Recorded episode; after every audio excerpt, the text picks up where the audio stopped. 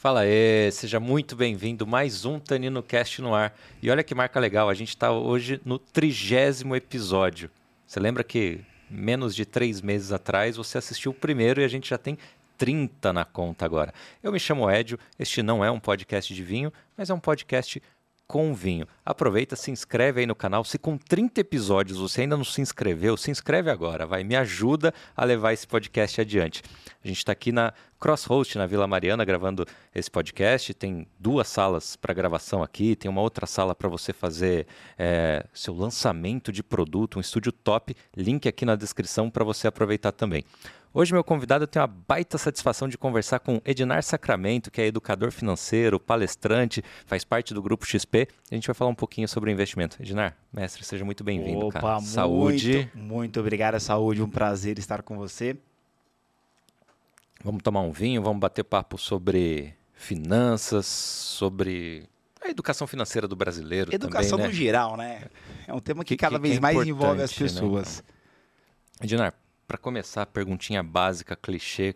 Como é que você foi parar nessa vida? como que você caiu, né? O é, que, que aconteceu? Como que você caiu nessa vaga aí, né? Poxa, é legal. Primeiro, claro que a gente tem uma história é, de educação financeira no Brasil muito carente, né? Então eu, muito francamente, nunca sonhei em ser uhum. né, um profissional do mercado financeiro. Inclusive, é, eu, eu efetivamente, quando eu fui para entrevista, eu não sabia o que estava fazendo efetivamente, né? Mas, bom, minha história profissional dentro do mercado financeiro começou no finalzinho de 2006, tá legal? Eu sou administrador. Uhum. E aí eu queria sair de uma jornada é, para fazer uma jornada um pouco mais, mais, mais voltada ao desenvolvimento de carreira, de administração, né? E aí eu tenho um amigo que falou, poxa, trabalho no mercado financeiro, a gente tem haverão vagas lá de estágio, se você né, ficar interessado, quando abrir no CIE te dá um toque, aí você vai atrás. E aí foi assim que deu, tudo em ordem, fui atrás no CIE, consegui lá a vaga de estágio e comecei no mercado financeiro finalzinho de 2006, meados de 2007. Minha primeira experiência foi no pregão Vovós. Imagine dois mil homens gritando uhum. lá no uhum. centro de São Paulo, na 15, ali na Praça Antônio Prado, com a, com a 15 de abril ali. É, então, poxa, foi realmente uma experiência super legal caí por acaso no mercado, não entendia, não foi uma vocação. Hoje muitas pessoas sonham em ser médicos, né? Sonham em ser advogados, muitos sonham em ser influencer, jogadores de futebol. Eu nunca sonhei em trabalhar no mercado financeiro, mas sou muito feliz e realizado hoje, porque tem um ponto interessante, Edio. As pessoas crescem com aspirações, né? uhum. né? Como comentei, ah, quero ser médico, quero ser jogador, e assim sucessivamente. Mas tem um ponto que ele é vital. Talvez aquela pessoa que sonhava em ser médico, ela não se torne médica Talvez aquela pessoa que sonhava em ser jogador, ela não se torne jogador. E aí, mudar de carreira para essa pessoa não tem problema. Né? Ela consegue encontrar a vocação num outro tema. O meu tema é um tema que, independente da vocação, ele permeia todas as áreas. Uhum. Porque se é jogador, se é médico, se é influencer, né? se é sommelier, é, o tema em comum na vida do ser humano é dinheiro. E aí, hoje eu trato de dinheiro tendo tratar de ter dinheiro de uma forma um pouco mais inteligente. E, e, e, cada vez mais eu vejo que isso tem tido muita penetração. Então, muito legal estar aqui para falar um pouco das, dessa, dessa, dessa história do mercado financeiro. É, e, de fato, talvez eu tenha aqui alguns elementos para contribuir, porque está em pauta esse tema, né? Uhum. Da mesma forma que a gente tem acesso à informação hoje, tem um podcast e a gente consegue ter ali uma informação sob demanda, hoje as pessoas elas conseguem acessar mais informação. Quando eu comecei lá em 2006, Olha que interessante. Não tem uma, uma, uma faculdade, uma, uma graduação de mercado financeiro. Não existe. Para a pessoa trabalhar no mercado financeiro, ela tem que ter uma certificação que é como se fosse uma OAB. Uhum. Né?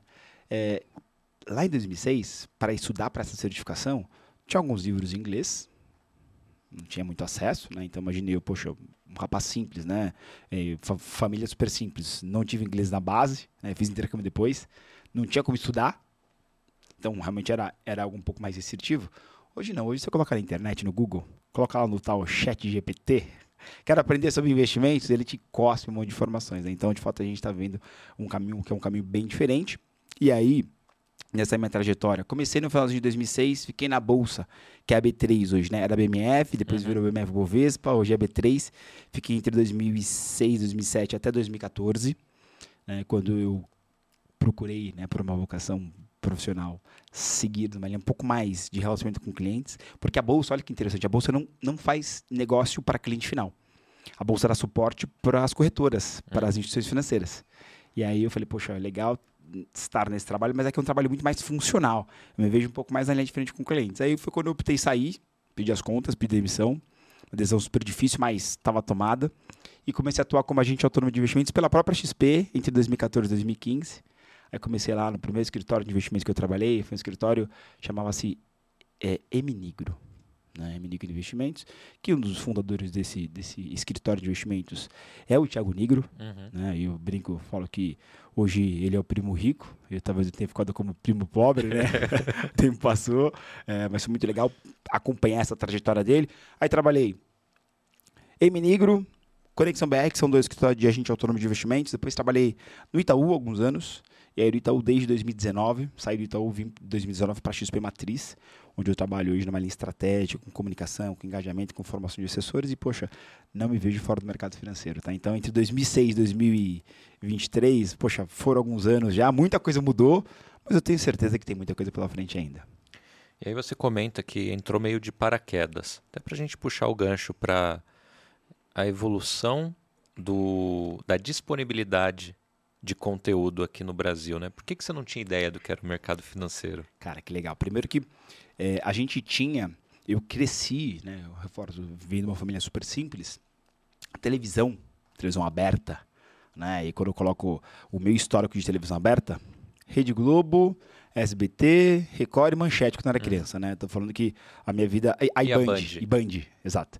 A minha vida até os 20, 21, 22 talvez é, ela se restringiu a cinco canais de televisão e ao rádio. Mas o rádio não foi. Eu não vivi o rádio. Uhum. Então, a internet também era novidade. Então, eu comento que efetivamente havia uma restrição de informação, porque eu estava vinculado a cinco canais, que eram conteúdo sob demanda. Passava na SBT 50 episódios do Chaves, que eu adoro Chaves, tá?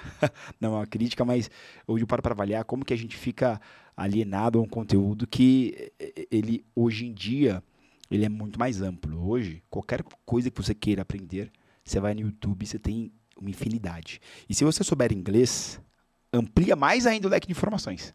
Porque você tem informação do mundo aí para consumir. Exato, aí você pula um muro numa escala global e ab ab absurda. Então, primeiro que, poxa, é, a gente tinha uma restrição de informação e segundo, os players de mercado, né, os agentes financeiros, eles também eles trabalhavam com uma restrição muito maior pelo momento de mercado uhum. e por uma questão de interesse também. Claro. Tá? Porque, olha que interessante, hoje, no geral, o brasileiro, ele conhece bem a poupança e o brasileiro ele investe muito bem na poupança. Edio, olha que dado relevante. Quando a gente olha a balança, o saldo da poupança agora, de fevereiro, março, existe quase um trilhão de reais na poupança. Tá? Mesmo, e aí eu muito confortável respondo para você, eu sei que existe outra alternativa, outras alternativas de investimento que têm a mesma categoria que a poupança, que rendem 30, 40, 50% mais. Você fala, peraí, se tem mesma classe de investimento que está rendendo mais, por que, que o brasileiro ele não investe né? No Tesouro Selic, por exemplo, uhum. num, num CDBDI, que é que eu estou trazendo é, alternativas de renda fixa pós-fixada que são a mesma classe da poupança. Por quê? Por que, que a pessoa não investe? Né? Porque tem um fator cultural. A poupança existe há muitos anos. A poupança foi fomentada pelo Banco do Brasil por vários anos, e inclusive o Banco do Brasil, que é um banco que tem mais de 200 anos. Uhum. O Banco do Brasil que existe por uma determinação imperial. então, quando a gente olha esse histórico, é, eu lembro quando meu avô faleceu, né? Meu avô faleceu em 2010. E aí ele tinha uma caixa, meu avô, imagina, alagoano, retirante, tinha uma caixa de madeira que ficava embaixo da cama. A gente abriu a caixa. Era o banco dele. Era o banco dele. Tinha umas três carteiras com dinheiro guardado, cruzado, cruzado novo, coisas antigas. Era li literalmente o banco dele. E tinha, um, tinha, um, tinha alguns carnês da poupança, que era caderneta de poupança, década de 40, década de 50. Uhum. Você fala, cara, que maluquice isso, né? Então a gente está vivendo uma nova era, né? Inclusive o trabalho que você faz aqui, é, eu, na, minha, na, minha, na minha percepção, não é uma tendência, é uma consolidação. Uhum. Porque hoje, esse nosso bate-papo é uma forma sob demanda de levar informação para as pessoas. É, e claro que, poxa, ainda gosto muito do seu formato, que é um formato que não é um formato que é refém de um único conteúdo, né? Você fala de tudo, tem vários convidados, então é, é, tenho certeza que você acaba sendo muito mais abrangente. Mas antigamente não tinha, então as pessoas tinham restrição. Quando as pessoas procuravam informação, havia uma limitação. E aí eu estou falando que, imagine que, talvez, se você fizer muito esforço, né, você que não é um profissional do mercado financeiro, talvez você lembre-se de cinco, sete bancos, dez bancos no máximo hoje em dia. Tá? Se fizesse a mesma pergunta para você ah, em 2005, 2006, você ia se lembrar de três, quatro bancos. Por que, que você lembra de mais bancos hoje? Porque tem o Nubank que está na moda, tem o C6, é, os bancos eles usam uhum. mais plataformas. A gente está em São Paulo. São Paulo é uma uhum. plataforma que é muito maior. Mas, é, desses potenciais 10 bancos que você conhece, se a gente puxar no Bacen, existem mais de 100 bancos múltiplos cadastrados e operando no Brasil hoje. Cara, uhum. por que a gente conhece tão pouco? Porque é um mercado concentrado. Então, dentro do meu mercado, que é o mercado de investimentos, imagine que, poxa, é, a gente está vivendo uma disrupção que já aconteceu no mercado que eu vou trazer como benchmark, que é o mercado americano. E a gente está abrindo as portas para essa disrupção. E a disrupção é o seguinte: no mercado brasileiro hoje, 80, 90% dos investimentos estão dentro dos bancos, por uma questão histórica. Bradesco, Itaú, Banco do Brasil, Caixa, Safra, são marcas fortes. O Itaú veio de várias consolidações, tá? Se você puxa a raiz do Itaú, uhum. você começa a desdobrar. Ah, o Banco A, o Banco B, eles, eles ao longo dos vários anos e décadas foi agrupando. Hoje é o Banco Itaú, então você tem uma história muito grande ali. E a tendência é que daqui para frente a gente tem essa disrupção por acesso à informação, por outros fatores. E aí, aquela figura do Banco do Brasil que era muito imponente, ele começa a ficar um pouco menor, e a gente tende a ter sim mais acesso à informação contra os bancos. Isso aconteceu, qual que é o paradigma? Aconteceu no mercado americano. Então, Ed, imagine que lá na década de 70, né, os investimentos, a orientação era muito concentrada nos bancos.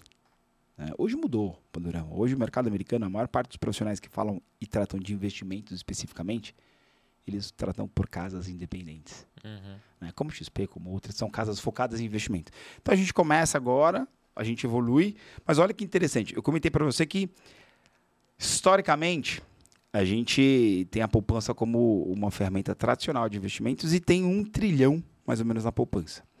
Um trilhão é mais ou menos do, é, é, é mais ou menos o somatório de ativos que tem na XP hoje.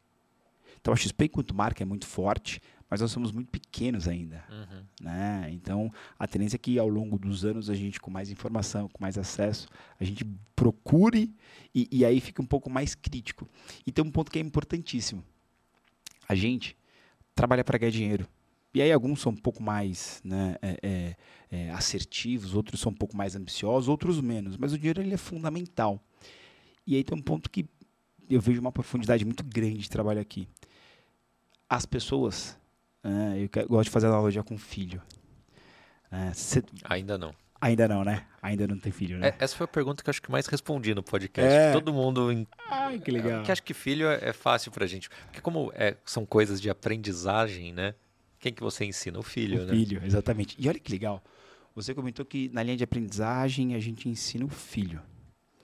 É, pensa em quatro, cinco amigos que você conhece que têm filhos e me responde. Por favor, quais deles fez faculdade para cuidar do filho? Quais deles, antes de ter o filho, procurou literatura, leu 20 livros, como, como cuidar de uma criança, de 0 ao 6?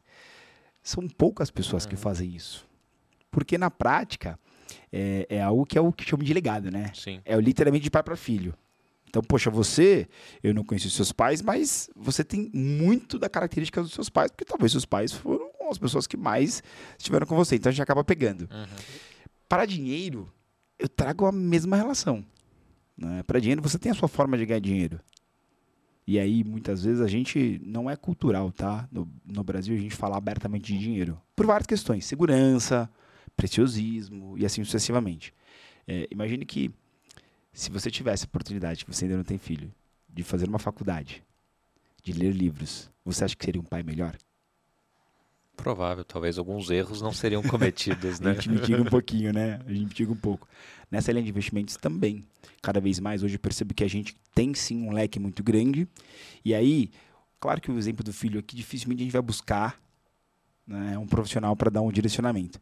Mas existem sim vários profissionais, várias empresas, várias áreas que falam: olha, legal, aqui eu sou um profissional dedicado a tratar do seu filho dinheiro Uhum. para trazer mais eficiência. Porque, como você mesmo disse, se você tivesse feito uma faculdade, né, ou, fiz, ou fizer na faculdade ler livros, a tendência é que você cuide melhor do seu filho. Por dinheiro é a mesma coisa. Só que tem um tópico que é importante. Eu quero também perguntar isso a você, Edio. É, o que que é longo prazo para você? Melhor, em meses. Em meses? Em meses.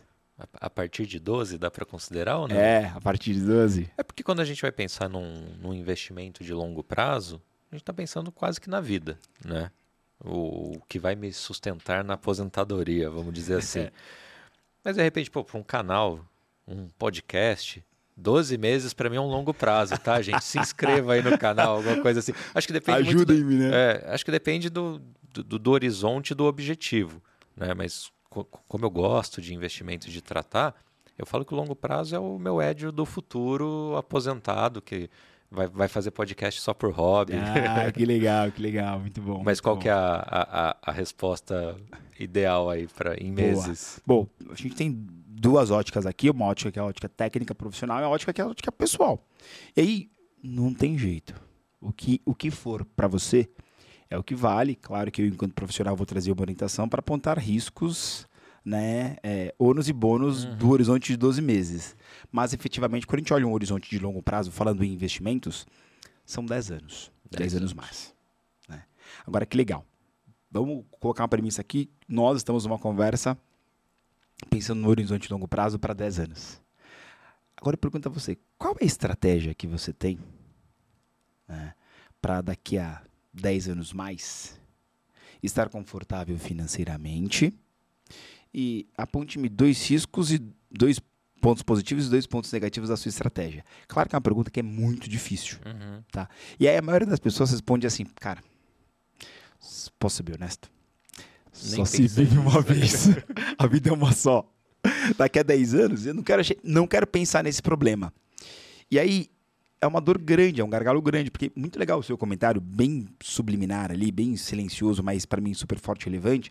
Poxa, meu intuito, você me disse agora, né? Meu intuito é daqui a vários anos estar fazendo podcast por hobby. Muito legal. Você já se encontrou numa atividade que eu vou ser honesto, desejo que dê certo. A gente não sabe se vai dar certo, Claro, mas eu claro. desejo muito. Mas você já se vê nessa atividade daqui a 20, 30, 40 anos fazendo por hobby. Isso é muito legal. Bom, não sei nem se vai ser podcast o formato. da- Talvez, né, é, sobe uma, um, um holograma, É, é, nunca se imagina, sabe, é, né? pa- palestras por holograma. É, imagina, que, legal. bate palma. É, saiu ontem, né? O celular na mão agora, você viu? Esse De ontem vi. uma, uma matéria que celular na palma da mão. Então, efetivamente, a questão é, você já está pensando, mas as pessoas não pensam. E aí, não pensar no futuro tem dois problemas. O primeiro problema é o seguinte, o brasileiro em média, o ser humano em média está vivendo mais. A expectativa de sobrevida, né? Uhum. tá maior. Meu avô tem 91. ó, Olha que loucura, meu avô tem 91 anos. Seu Edgar Sacramento, um abraço pro meu avô. 91 anos. Mora sozinho. É casado com uma. com- a- a- hoje a minha avó, né? Uhum. Tem 62, é mais nova que a minha mãe, em tese. Coisa de louco. 91 anos. Se eu olhasse pro meu avô, quando ele tinha 30, e falasse, você vai viver até os 90, talvez ele dissesse, isso é loucura, é Uhum. inimaginável. E aí, eu acho que esse é o ponto positivo que as pessoas não pensam. Nós estamos vivendo mais. Tem mais solução de saúde, assim sucessivamente. E o ponto negativo é que, mesmo sabendo que as pessoas vivem mais, tem mais solução de saúde, as pessoas não pensam no futuro. E olha que dado assustador. É, inclusive, até eu trago muito esse dado, porque é o dado que mais me provoca para o futuro. Eu tenho, faço 38 anos esse ano, e tem uma estatística que fala o seguinte: é, no Brasil, claro que é uma época específica, a tendência é que com o passar do tempo isso piora na minha percepção, tá? É, no Brasil, 98% das pessoas com mais de 65 anos são dependentes financeiros. E você fala, cara, que loucura. Ou seja, se eu não começar agora, se nós não começarmos agora, vamos chegar aos 65, você vai estar com o seu podcast rodando. Saúde, infelizmente, é uma consequência de hábitos, então tome vinho todo dia para você ter mais saúde. Super importante isso. Mas dinheiro não. Dinheiro é uma Uhum. construção. E quanto antes, melhor. Porque não dá para ser dependente. Né? Eu não tenho filhos também, assim como você espera ter filhos um dia, espero casar, espero ter filhos. Mas eu penso, poxa, e se eu não tiver filhos? Quem que me sustenta? Uhum. É, então, e aí cai no gargalo, que é o gargalo, poxa, vou ficar dependendo do governo, da previdência social. Não é uma crítica ao governo, não é uma crítica comentário totalmente a política partidária aqui, mas a questão é, quando uma pessoa pega uma parte da renda, 10% da renda, ah, ganha mil reais, guarda 100, ganha 10 mil, guarda mil, ganha 100 mil, guarda 10. Se ela guarda isso ao longo da vida profissional dela, desde o início, Uhum. é muito provável que ela seja uma pessoa independente financeiramente na aposentadoria. O problema são as compensações, né? Por quê? As compensações de curto prazo matam a gente. Uhum. O que acontece? Exemplo de compensação de curto prazo. A gente trabalha tanto, tão, tão corrido né, em São Paulo, né? Tudo tão maluco, tudo tão pra ontem. Qualquer graninha que sobra, sabe o que acontece? Ai, preciso trocar de carro. Vira um mimo, né? Vira um mil. Aí, a gente vai no shopping, né? É, eu falo que dinheiro na conta é vendaval, assim, voa. Eu fui no shopping esses dias, minha mãe tava mudando, eu fui no shopping pra comprar um adereço pra casa nova lá que precisava. E aí tava com dinheiro na conta, aí não precisava, mas eu, eu sabia que tinha dinheiro na conta. Eu olhei um sapato na vitrine, o que aconteceu? Comprou. Virou, vi- mas assim, virou um negócio maluco, sabe? Eu preciso daquele sapato, porque o meu tá começando a ficar estranho, mas eu tenho mais dois guardados. Uhum. Eu falei, Cara, que loucura, né? E a gente, a gente tem essas compensações, né? Fala contra, eu tenho um iPhone 11, tô super assediado a comprar o 14. Tá funcionando bem, tá tudo em ordem. Mas o sapato, o carro, o iPhone são coisas que no curto prazo, friamente falando, racionalmente falando, elas me afastam de ter a minha independência na aposentadoria. E a gente cai nesses engodos. E tá Uhum. tudo bem Uhum. que é muito mais uma questão de, de, de, é, é, compulsiva, né? Ainda mais depois da de época de pandemia, acho que todo mundo teve uma Ah, oscilação sol- emocional. sol- soltou um pouquinho, né? O, Ficou um freio de mão, né? Bastante. E aí, por que que nesse contexto isso é super importante? Porque as pessoas, vamos reconstruir. Você comentou que se vê daqui a X anos fazendo uma- alguma atividade. A maioria das pessoas não. As pessoas estão vivendo mais, mas elas têm uma visão super imediatista. O longo prazo para as pessoas, no geral, são 6, 12 meses. E não é isso. Uhum. E aí é um problema, porque você tem um horizonte de curtíssimo prazo, mostra que somos ansiosos e a gente quer tudo para ontem. E é verdade. Só que com os investimentos não tem jeito. A gente tem que deixar os frutos evoluírem, que é a história simples lá do, do livro. Né? Tem um livro muito legal, que é o livro. Tem alguns livros de, de, de educação financeira, mas tem um livro que, quando eu li esse livro, ele entrou na minha cabeça, ficou muito claro depois, em vários outros momentos, esse conceito, que é o conceito do pai rico, pai pobre. Né? Poxa, você pega o pai rico e o pai pobre dá uma semente para cada um. Os dois plantam. Passa um ano, primeiro ciclo. O pai pobre vai lá e fala: Caramba, que legal, deu uma fruta. Fiquei um ano sem comer nada. Ele vai lá e come a fruta inteira. O pai rico fala: Cara, eu sei que estou um ano sem comer nada, mas puxa vida. Eu vou aguentar mais um ano e vou pegar essa fruta, que agora essa fruta deu quatro sementes. E vou replantar essas quatro sementes. Aí, no segundo ciclo, o pai pobre vai lá: Nossa, deu mais uma fruta. Vai lá e come, ele continua zerado. Uhum. O pai rico fala: opa, agora que eu fiquei dois anos sem comer, eu tenho quatro frutas inteiras. Eu vou tirar uma e vou comer. E vou pegar essas três e vou cortar em mais quatro. opa, tá indo para 12. Né? Então, no terceiro ciclo, o pai rico tem 12 frutas e o pai pobre, ele, poxa, não tem nenhuma porque ele está comendo. Uhum. Né? E aí, claro, que é um conceito muito simples, que é o conceito de reserva, o conceito de poupança. E aí, dois conceitos importantíssimos. Prazo é importante. É o T da equação, né? O, é o principal item, né? principal, principal item, muito relevante. E o segundo é o apetite, é o retorno, né? Quanto você quer ter de retorno? Não tem jeito.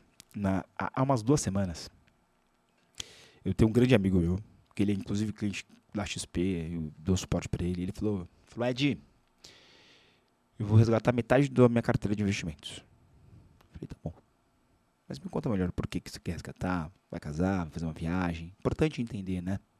Sabe aquela, aquela anamnese, Uhum. aquele diagnóstico médico. Poxa, ah, tá com dor? O que aconteceu?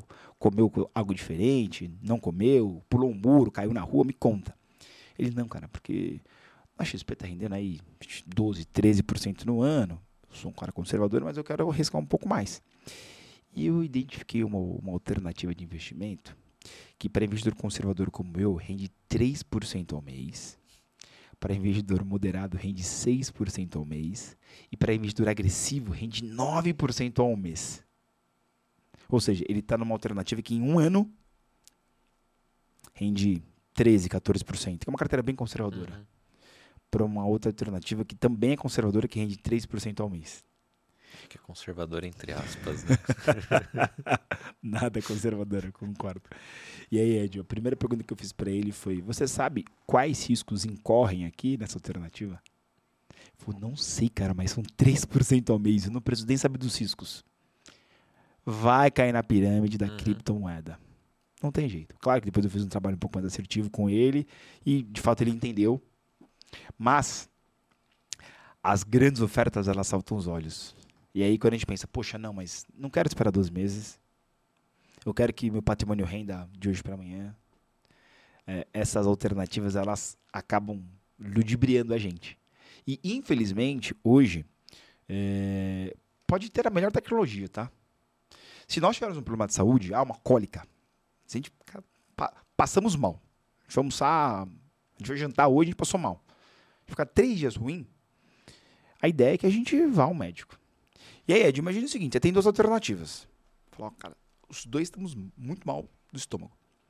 E aí eu falo assim, Edio, é, eu tenho um amigo que ele me indicou uma máquina aqui, máquina médica, PX12000, que ela faz um diagnóstico via raio ultravioleta, laser, e ela tira essa dor em 10 minutos.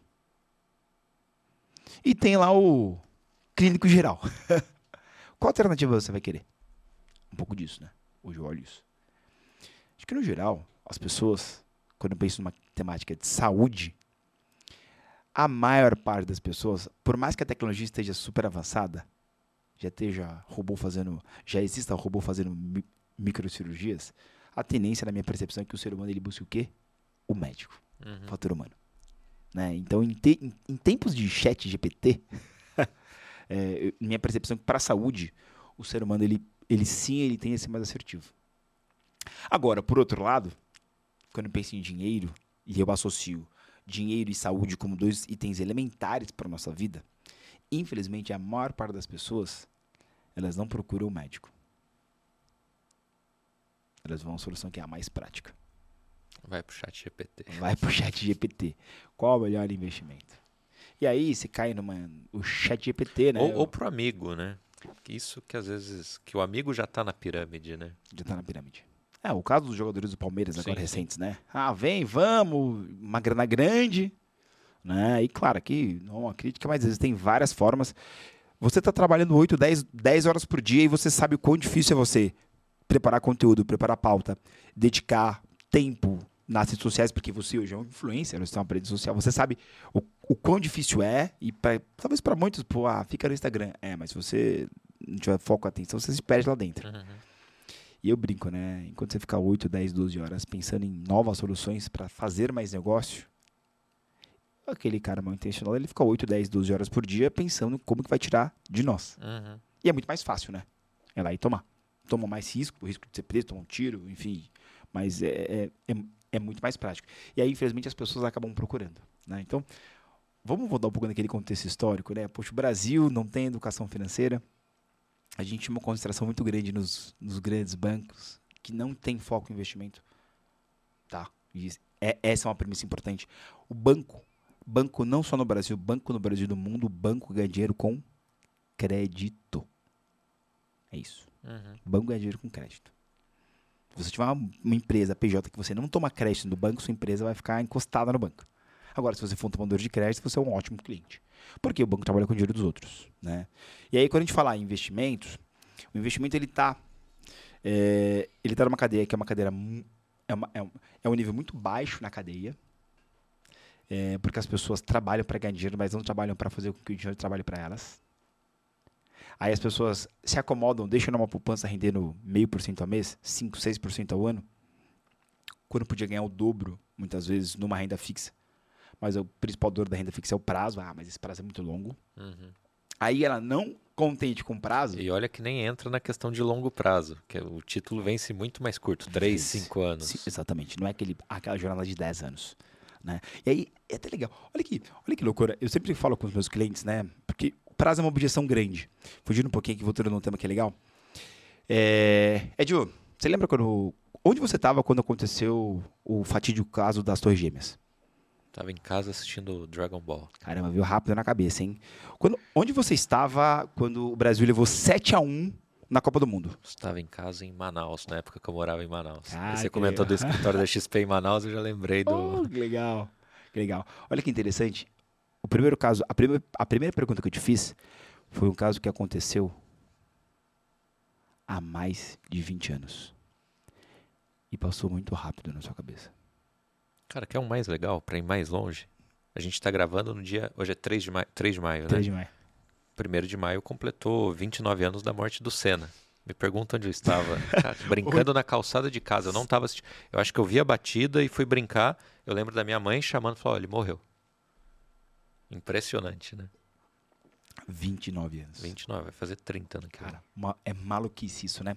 Então, olha que interessante, até para as pessoas que vão, vão nos assistir depois, né? Essa, essa relação de tempo. O tempo é uma relação que ela aprisiona a gente quando a gente olha para frente. Ah, não, daqui a 10 anos tá maluco. Não, que isso. Mas quando a gente olha para trás, a maioria dos casos a gente lembra com um saudosismo que é super positivo. Uhum. Então, essa, essa, essa, essa, essa relação com o dinheiro é maluca, porque vamos voltar agora para a questão da poupança, né? E foi o que você comentou. Dois anos, às vezes, é um prazo curto. Mas o senhor vai falar, cara, mas dois anos. Tudo pode mudar, porque ah, o Brasil é A, o Brasil é B. É bom, o histórico de crises no Brasil é consequente. O Brasil tem crise hoje, teve ontem, vai ter amanhã. Uhum. Só que a gente tem uma taxa de juros que para muitos é muito boa. Né? Ah, mas os juros caiu. Os juros caiu, hum, custo de capital reduz. Tem muita empresa que fica super atrativa. Uhum. né? Então, tem esses fatores que, trazendo para o seu tópico dos amigos, infelizmente, o que eu falo, eu sou um ser humano como você, como outras pessoas, a diferença é tempo de voo. Porque, é o que eu falo, eu não sou melhor do que ninguém, mas o meu trabalho é viver, ouvir, né, falar do mercado financeiro praticamente sete dias por semana, 24 horas por dia. E aí, você tem mais tempo de janela, fica mais fácil. Com um perfil técnico, fica mais fácil ainda. Ah, mas o puxar um médico é um profissional fora da curva. Claro, ele estuda cinco anos intensamente, depois mais dois de residência. Um tema que não é tão simples, né? Que é o corpo humano. Então, de fato, acaba, acaba sendo diferente. E, e aí, saiu um relatório da B3, saiu em maio do ano passado. Tá, no site da B3, da CVM, que é o regulador super aberto, é muito legal, porque você consegue ver ali a relação. A B3 fez uma pesquisa, falou assim, deixa eu dar mais um passo atrás. Eu trabalhei na B3, lá na BMF Bovespa, em 2009, eles lançaram uma campanha, a gente lançou na época, uma campanha que era para chegar a um milhão de investidores. Tá. Bom, Brasil, último censo, 207 mil milhões, né, de brasileiros. Desses 207 milhões de brasileiros, eh, hoje nós temos 5 milhões que tem CPF cadastrado na bolsa, tá? Ou seja, comprou ação, comprou título direto, é, tesouro direto assim sucessivamente. Lá em 2009 já era uma meta da, da B3 chegar a um milhão de investidores, um milhão em 2009, tá? Um Uhum. milhão, ou seja, um número muito baixo. Chegamos a, um, a bolsa chegou a um milhão em 2019, 10 anos depois. Só que de 2019 para 2023 explodiu de 1 para 5. Claro que algum, há- existem alguns elementos aqui que foram provocativos. E o maior elemento que fez com que o investidor ele fosse né, buscar outras, outras alternativas foi, em 2020, taxa básica de juros Selic a 2% ao ano. Porque a poupança rendendo meio estava maravilhoso, né? A 6, 7% ao ano. A poupança, a regra antiga ainda era boa, tá? Uhum. O Tesouro Selic rendendo 14, 15% ao ano, tá bom. Imagine que um título que rende 17% ao ano, em 3 anos, você tem 50% de rentabilidade ali. Poxa, legal. 3 anos é um prazo curto, Uhum. relativamente. Agora, com a Selic em 2, que é a taxa básica de juros, os 3 anos não rende 10. Ficou muito ruim. E aí, o que, que muito investidor fez? Viu que o dinheiro começou a dar muito de lado, foi buscar outras alternativas de investimento. Tesouro Direto, os fundos imobiliários, que, poxa, uma, uma ótima alternativa, eu gosto bastante, claro, dependendo do perfil, né? Para quem tem horizonte de longo prazo, para quem, quer, pra quem quer uma renda periódica, é super interessante. E aí, explodiu. E a B3 que a B3 fez, falou, pô, para, deixa eu entender aqui, fazer um corte para entender onde o meu cliente brasileiro, né? 2,2% da população brasileira investe, mercado americano 55% da população investe. Ou seja, a gente tem um espaço muito grande aqui. Deixa eu entender de onde eles estão pegando informação. Assustador. Primeira linha de busca de informação. Instagram. Influencers, exatamente. Influencers, é isso. É influencer canal no YouTube. Tanto que pela Ambima, que é um, que é um, que é um dos seus também, do ano passado para cá, dobrou o número de influenciadores é, que falam sobre educação financeira. Tá? Porque educação financeira é um tema muito amplo, né? Poxa, dobrou. Primeiro, desses 5 milhões, influencer. Segundo, você já trouxe aqui. Segundo é um amigo. Uhum. Segundo é indicação. O consultor ou assessor de investimentos, ou seja, o profissional especializado no Brasil, regulamentado, que está utilizando as principais casas. Ele é o último da lista. Ele é o penúltimo, tá? Porque o último são outros, né? É, outros. Você pulveriza para penúltimo da lista, tá? Ele é, ele, é, ele, ele é o oitavo da lista. Tá? E aí, vamos trazer aqui à tona dois tópicos que a gente já comentou, né? Traz amigo. Grande oportunidade de investimento. Um amigo que não tem. Ele é médico, ele é engenheiro, ele é advogado, ele é administrador, ele, ele tem outra atividade. E está tudo bem ter outra atividade. A questão é talvez o amigo ele não consiga avaliar uhum. todos os fundamentos para falar, olha, é um ou não é ou não é um bom investimento. E aí vem a confiança. Resumindo, as pessoas caem na pirâmide. Basicamente é isso. E aí isso acaba trazendo uma má fama para alguns, porque também tem um, um, outro fator importante. Se eu falar assim, Edio, tem duas alternativas de investimento, tá? Alternativa A, eu sou seu assessor, você vai investir comigo. Alternativa A, você vai investir 100 mil reais. Tudo bem? Daqui a um ano, você vai ter 110. E tem a alternativa B.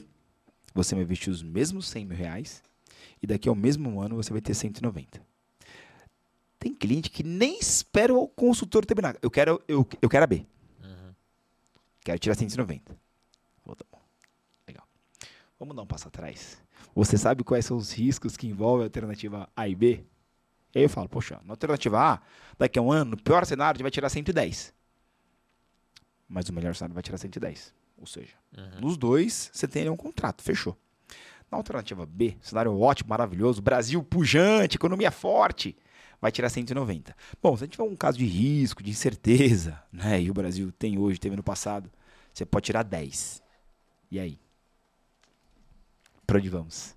Então, é um fator de risco que é super importante. Consolidando um pouco aqui, poxa, Brasil, histórico de educação financeira, acesso à informação, a fonte, né, que as pessoas buscam informação sobre investimento, são vários fatores que mudam cada vez mais. E aí, o recado que eu deixo para as pessoas é: você tem dois caminhos na vida. Ou você faz, ou você paga para alguém fazer para você. Não tem jeito. Uhum. Para tudo. Binário. Dinar, não quero fazer. Vai ter que pagar para alguém fazer para você. Se estiver terceirizando, você está terceirizando o, o, o ganho também, né? Então, uhum. assim, ah, não, meu amigo faz. Hum, cuidado, hein? Muita atenção. Se seu amigo for um profissional que vai mensurar os riscos, ok, se não, muita atenção. Né? Ou tem que fazer. E aí, eu sei que o prazo é um ponto de dificuldade. Um outro ponto de dificuldade é, é de tem que fazer por você. As pessoas não querem, querem muletas, né? Porque dá trabalho. Uhum. Aí você fala assim, olha, legal, um plano saudável, você tem que investir uma vez por mês, é, duas horas, cenário hipotético, tá? Duas horas por mês para fazer gestão do seu patrimônio, orçamento, finanças e tal. Ai, meu Deus. Não sabe quando gasta no cartão. Então, são vários fatores que são ruins. Então, quando eu olho um pouco do histórico, esse histórico, ele, ele é vigente, né? Pessoas que têm visão de curto prazo, pessoas que, poxa, no geral querem muito retorno né, é, com pouco risco e pouco prazo. A solução para o futuro é a gente tem várias, várias alternativas. Informação hoje está sobrando, sobrando, sobrando. Ou você terceiriza ou você faz por você. Dado que a informação está sobrando, dedique-se um pouco tempo para que você consiga evoluir. E aí eu falo sem viés, tá? Porque é uma das, um dos principais tópicos que eu levo para os nossos clientes. Não dá para terceirizar. Falar, ah, Edinara, você é meu assessor, então ótimo. Toca para mim. Uhum. Porque o importante Não é o meu investimento aqui, é o seu investimento. Não são as minhas necessidades, são as suas necessidades, os seus desejos, as suas dores, os seus sonhos, as suas ambições. E assim sucessivamente. Agora, vamos construir algo junto? Uma relação matrimonial ali, né? Legal, vamos. Para as pessoas que estão dispostas, aí fica bom. Para quem não tiver, infelizmente, fica um pouco mais difícil. E aí, poxa, esses são os elementos que a gente vive no dia a dia, mas às vezes implementar é ruim e com uma oferta muito grande de investimento, porque tudo é investimento, né? Esses dias eu vi, ah, é, alternativa de investimento. Alternativa de investimento. A palavra investimento atrai muito, né? Cara, qual é essa alternativa de investimento? Não, e a né? alternativa já aguça o esperto, né? Que ele quer chegar na frente é de algo que ninguém ainda botou a mão, né? Oportuno, né? Oportuno, oportuno, oportuno. E aí eu fui entender lá, era, puxa, era, era um amarrado, era imóvel, uhum. mas era compra de dívida de, de, compra de dívida com estrutura de imóvel, com problema de documentação. Claro, quando eu fui entender o que estava por trás, é tão complexo que, bom, isso desenrolando. Se eu não ganhar três vezes, não vale. Uhum. Então, o retorno, a oportunidade, a alternativa de investimento com imóveis era tão boa porque era super complexa, né? Uhum. E aí às vezes as pessoas entram, mas será que a gente tem essa expertise de desenrolar? A gente não tem. Né? E por isso que muitas vezes a gente acaba perdendo porque o olho, o olho realmente, a vontade é muito maior do que, de fato, os pilares essenciais, que é botar a bola no chão, olhar para frente, é fazer um trabalho dedicado, é fazer um trabalho de acompanhamento, é ter clareza nos sonhos e objetivos. Né? Hoje, assim, é, assim, é muito difícil, tá? encontrar uma pessoa que fale, olha, legal, meu objetivo para os próximos 12 meses é esse, meu, meu objetivo para os próximos 5 anos é esse, meu objetivo para os próximos 10 anos é esse. As pessoas têm dificuldade. E tá tudo bem ter dificuldade. Agora eu falo, quanto mais dificuldade você tem, mais você tem que encurtar o prazo de revisão. Uhum. Agora, não, não sei, não tenho objetivo, não tenho sonho, não tenho meta, não acompanho, só vou ver hoje, tá tudo bem. Infelizmente, esse perfil é o perfil que tende a sofrer um pouco mais quando chegar nos 65, nos 70. E aí é duro, porque 65 mais, até 65, até 70, eu ainda vejo algumas pessoas trabalhando, tá? Agora, 70, para você ver uma pessoa hoje, com mais de 70 anos, trabalhando, são poucas.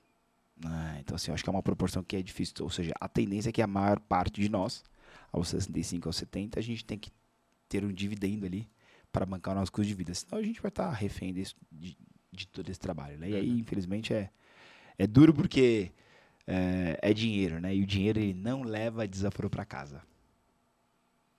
Ednar, dando um passinho para trás, a gente falou de é, educação financeira, envolveu a TV, os bancões.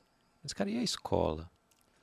Legal. As nossas crianças, hoje talvez bom, não tenho acompanhado, mas eu acho que chega um pouquinho mais de informação, né? É, mas o, o, aluno ele não era ensinado a, tra a, tratar bem do dinheiro. Ele sabe fazer conta. Ele sabe a, ele sabe a fórmula dos juros.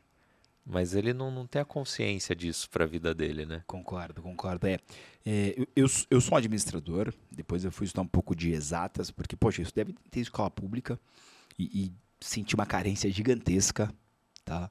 É, hoje, quando a gente trata população média, assustador isso que eu vou falar agora, tá? Super assustador. Hoje, no Brasil, né, as famílias têm em média três pessoas, em média. E uma, a renda média familiar no Brasil em torno de R$ 1.400 mês, com tudo. Uhum. Né, então, às vezes, poxa, nossa, eu sou um privilegiado, né? Graças a Deus consigo ter uma tive uma carreira, consegui ter um direcionamento, uma luz, porque infelizmente quando eu olho a média, infelizmente a média é muito ruim. E aí eu chego no seu ponto, que é o ponto da educação, educação ampla. A gente já tem uma carência, e educação financeira mais ainda. Olha que dado interessante. Apenas em 2019, a educação financeira foi inserida no censo curricular apenas em 2019. Ou seja, eu assumo que, eu assumo, até com um pouco de arrogância aqui, né? Que qualquer pessoa que se formou no Brasil antes de 2019, ela não teve educação financeira. Uhum. E se teve, foi por conta. Foi além do, do, do protocolo padrão. Tá? E se teve, foi além do protocolo, do protocolo padrão e muito, muito por uma influência familiar. Porque é o pai que aprende na prática, é a mãe que aprende na prática. Né? E aí, poxa, o conceito de orçamento, ó, vamos gastar menos do que a gente ganha, é importante. Vamos guardar um pouquinho para a gente conseguir trocar de carro, para a gente fazer uma viagem, para a gente comprar uma casa, é importante. Ou seja, é, teve, mas não teve com todos os fundamentos. E falo porque hoje eu sou um, eu sou um planejador financeiro, e é engraçado porque nessa linha de certificações, a certificação de empreendedor financeiro, a gente tem uma prova de quase 200 questões que você faz um único dia. Uhum. Uma prova super maçante. Aborda seis tópicos né, a nível internacional. E aí, depois que eu tirei a certificação, eu falei, poxa, por mais que eu estou no mercado financeiro há alguns anos, por mais que eu tenha a certificação, não tem jeito, não tem como saber tudo. Porque a gente estuda em média no colégio, a gente estuda o quê? 13, 14 anos em média. Talvez você lembre da tabela periódica. Se você lembrar da tabela periódica, talvez você não lembre da regra do pretérito mais imperfeito do tempo verbal. Se você lembrar da, do pretérito mais, mais perfeito, talvez você não lembre do teorema de Pitágoras. Porque são muitas informações. Nos investimentos, a mesma coisa. Na educação financeira, a mesma coisa. Uhum. Então, concordo muito com você. Infelizmente, quando eu, eu, eu olho para trás, a fotografia ela não é boa. A fotografia é muito ruim. Por quê? até 2010, né, não tinha acesso à informação, não tinha educação de base e, poxa, nas famílias olhando em média não existia, tá? Mas acho que olhar para trás é uma fotografia muito ruim, vamos olhar para frente. É super importante olhar para frente. O cenário mudou um pouco. Primeiro fator que na minha, na minha percepção é super positivo olhando para frente, a gente teve um instrumento legal para falar, ó, cara, independente, agora é lei, tem que ter. Uhum. Tudo bem que o tempo de implementação é outro. Tudo bem que na linha de implementação, as escolas particulares vão ter uma implementação muito mais rápida do que as escolas estaduais. E aí estou falando que, poxa, a minoria vai ter né, é, um acesso à educação financeira. A maioria vai continuar sem, e vai ser uma forma muito diferente. Tá? E, e, esse é o futuro que é super ruim. E, essencialmente, quando eu coloco essa, essa bola da educação financeira no chão, é, a gente tem espaço muito forte para, através dos, dos youtubers, dos influencers, eu acho que esse é o principal ponto positivo. Falar que o trabalho de algumas pessoas que eu conheço, conheço o Murilo, ó, o, o, o favelado investidor. Cara, o trabalho que ele faz é muito legal. É um trabalho que é transformacional. Eu fico imaginando, às vezes, como que é ele na comunidade dele. Como que as pessoas da comunidade dele olham, né? Fala, cara, uhum. esse cara é maluco. Porque ele conseguiu pular um, um muro absurdo né? E não tinha referências. Esse tópico é o tópico que mais me dói, porque, poxa, não tinha referências. Então, hoje, nós temos mais referências, né? Nath Arcuri, Thiago Negro, é, Serbase, né? O Gustavo Serbase começou em 2003. Uhum. Né? O Serbase, o Serbase, ele tem um pouco mais de janela. 2003. No Brasil, falando de educação financeira, antes do Serbase, não conheço. E se a gente puxar o mercado financeiro de nomes fortes antes do Serbase, são nomes de viés especulativo e tom super pejorativo. Tá, vou, vou tratar um caso aqui também, zero viés. Poxa, mas tem uma história do Naj Narras na Bolsa do Rio que não é nada positiva. Uhum. ah, um mago do mercado financeiro. É, não é positivo. Então, 2003 mais, né, o Gustavo Cerbasi começa a construir uma história bonita. Uma história legal, uma história de, de, de é, perenidade, uma história de, de, é, de disseminar algo interessante. E aí o que a gente tem hoje são algumas instituições que promovem educação financeira, muitos influencers independentes que promovem a educação financeira e o problema é que isso é fora de padrão, tá? E claro que a gente não consegue mensurar é, quando que isso vai ser implementado. Exemplos um pouco mais tangíveis aqui. São Paulo, hoje o governo de São Paulo tem um programa para implementar a educação financeira é, nas escolas. Isso é super favorável. Né? Tanto que é uma, uma das metas do governo é implementar em todas as escolas estaduais. Hum, talvez eu até erre aqui, vou trazer por cima, vou ser bem franco, é, implementar educação financeira em todas as escolas estaduais até o fim desse mandato. Cara, acho, acho que é ótimo. Aqui não tem downsize, todo mundo ganha aqui. Uhum. Né? É, um, é um ponto super positivo. É, eu trabalho na XP, né? temos o Instituto XP. O Instituto XP ele tem uma figura super legal, que é o Prêmio Educação Financeira Transforma, que é um prêmio que ele é destinado para pessoas com iniciativas de educação financeira, que é muito legal tá? Tem vários nomes. É, e é um prêmio que, poxa, fura a bola de São Paulo e Rio. Uhum. que tem isso. O mercado financeiro é bairrista pra caramba, muitas vezes. Uhum. né? Eu tive a oportunidade de ir esse ano no, no evento da celebração, tinha lá pessoas norte, nordeste, homem, mulher, ah, educador financeiro com causa para mulher, ah, para o negro, e aí é legal que entra no mercado um pouco mais inchado, gosto, então começou agora, acho que esse mercado não volta, ele vai continuar isso com muito forte, nisso com muita força. E o próprio Instituto tem algumas iniciativas, porque o Instituto TAB3 tem um lado social, e aí ele tem iniciativas de promover a educação fi- financeira dentro das escolas. Mas respondendo a sua pergunta objetivamente, quando olho para trás, a foto não é boa. Quando olho para frente, a gente tem mais esperança. Uhum. Pelo acesso à informação, pelos canais mais abertos. E aí, canais mais abertos, gosto muito. Existem profissionais sérios como você que fazem um trabalho usando né, streaming, Instagram, YouTube. Isso é muito legal. Mas também tem pessoas que usam por outro lado. O bom que o tempo corrige, tá? O tempo, assim, eu gosto sempre de olhar o tempo, né? O tempo, no tempo as coisas entram numa normal, né? Às vezes o Eu, cara eu já tinha feito essa pergunta para outros convidados, e é óbvio que a gente não é a favor de nenhum tipo de. ah, vamos, vamos falar de censura ou mesmo de restrição. Mas quando você lida com algo tão sensível que é o dinheiro, tem uma série de influencers que soltando qualquer coisa. Mas a resposta foi essa também, que de certa forma vai afunilando, né? Só fica. Quem causou o dano, causou, mas não é perene, né? Eu, de certa forma, o mercado vai eliminando, né? vai, vai eliminando, vai eliminando. Até, até pelo, pela quantidade de boas informações que vão surgindo para você já fazer esse filtro, né? Concordo, concordo. E, e aí, é, ho- hoje a gente tem. Você sabe que dá trabalho, né? Hoje eu também, dentro do, da minha atividade profissional, eu tenho um, um braço de comunicação. Uhum. para muitas pessoas, ah, faz um videozinho, né? Não dá um trabalho que lá, lá, lá na, na, na própria SP a gente tem um trabalho muito sério e assim, eu tenho, eu tenho gostado muito dessas iniciativas, mas é, eu vejo muita gente fora, né? Até eu tenho, eu tava conversando com uma prima, é, minha prima Gabriela, da área da saúde, o- tava fazendo a transição, saindo do mercado CLT para começar a empreender.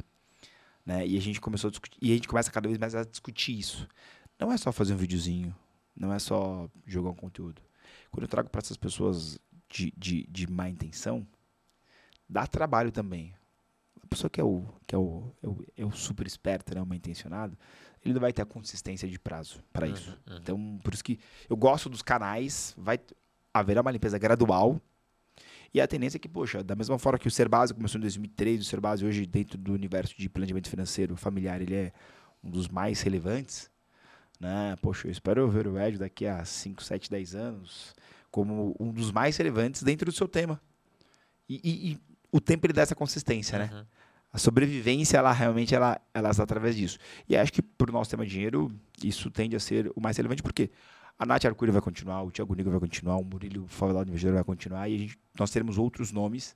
Não me assusta, né? O número de, poxa, dobrou o número de influencers. Porque eu sei que muitos vão cair pelo caminho. E Uhum. talvez os, os que vão cair, alguns mal intencionados e outros que talvez não tenham vocação. Então acho que fica um pouco aqui no. no fica um pouco nesse Ah, leque, e né? porque também é um, eu sempre brinco, né? Vou te contar a historinha do por que que chama Tanino Cast. Que era um nome que sobrou. Tem mais podcast do que gente no mundo. Né? Então, às vezes, não, não tem canal para todo mundo, né? A gente tá fazendo aqui, obrigado você que assistiu os 30 episódios. Cara, é uma construção difícil, É difícil. né? Porque tem, um- tem um monte de podcast bom por aí.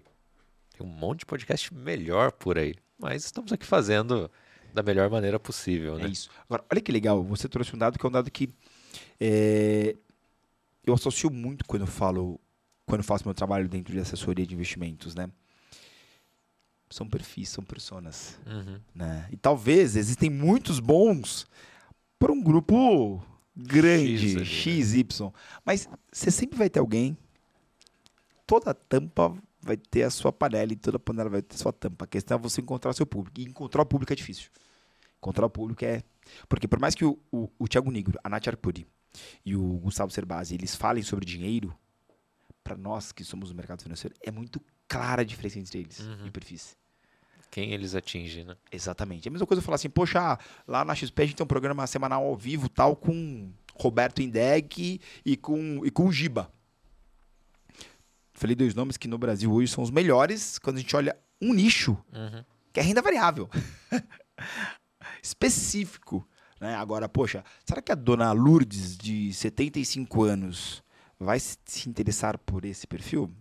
Não, não vai. Então, por mais que o dinheiro ele realmente ele passe pelo bolso de todos, no final botar a bola no chão ali é ruim porque é, são personas diferentes, né? Uhum. Então aqui é, aqui é engraçado. E até nessa linha de personas, Ed, tem um outro tema que é super interessante que muita gente me pergunta, né? Tá tudo bem, Edinar Sacramento, por onde começar e quais são as informações que eu preciso para começar?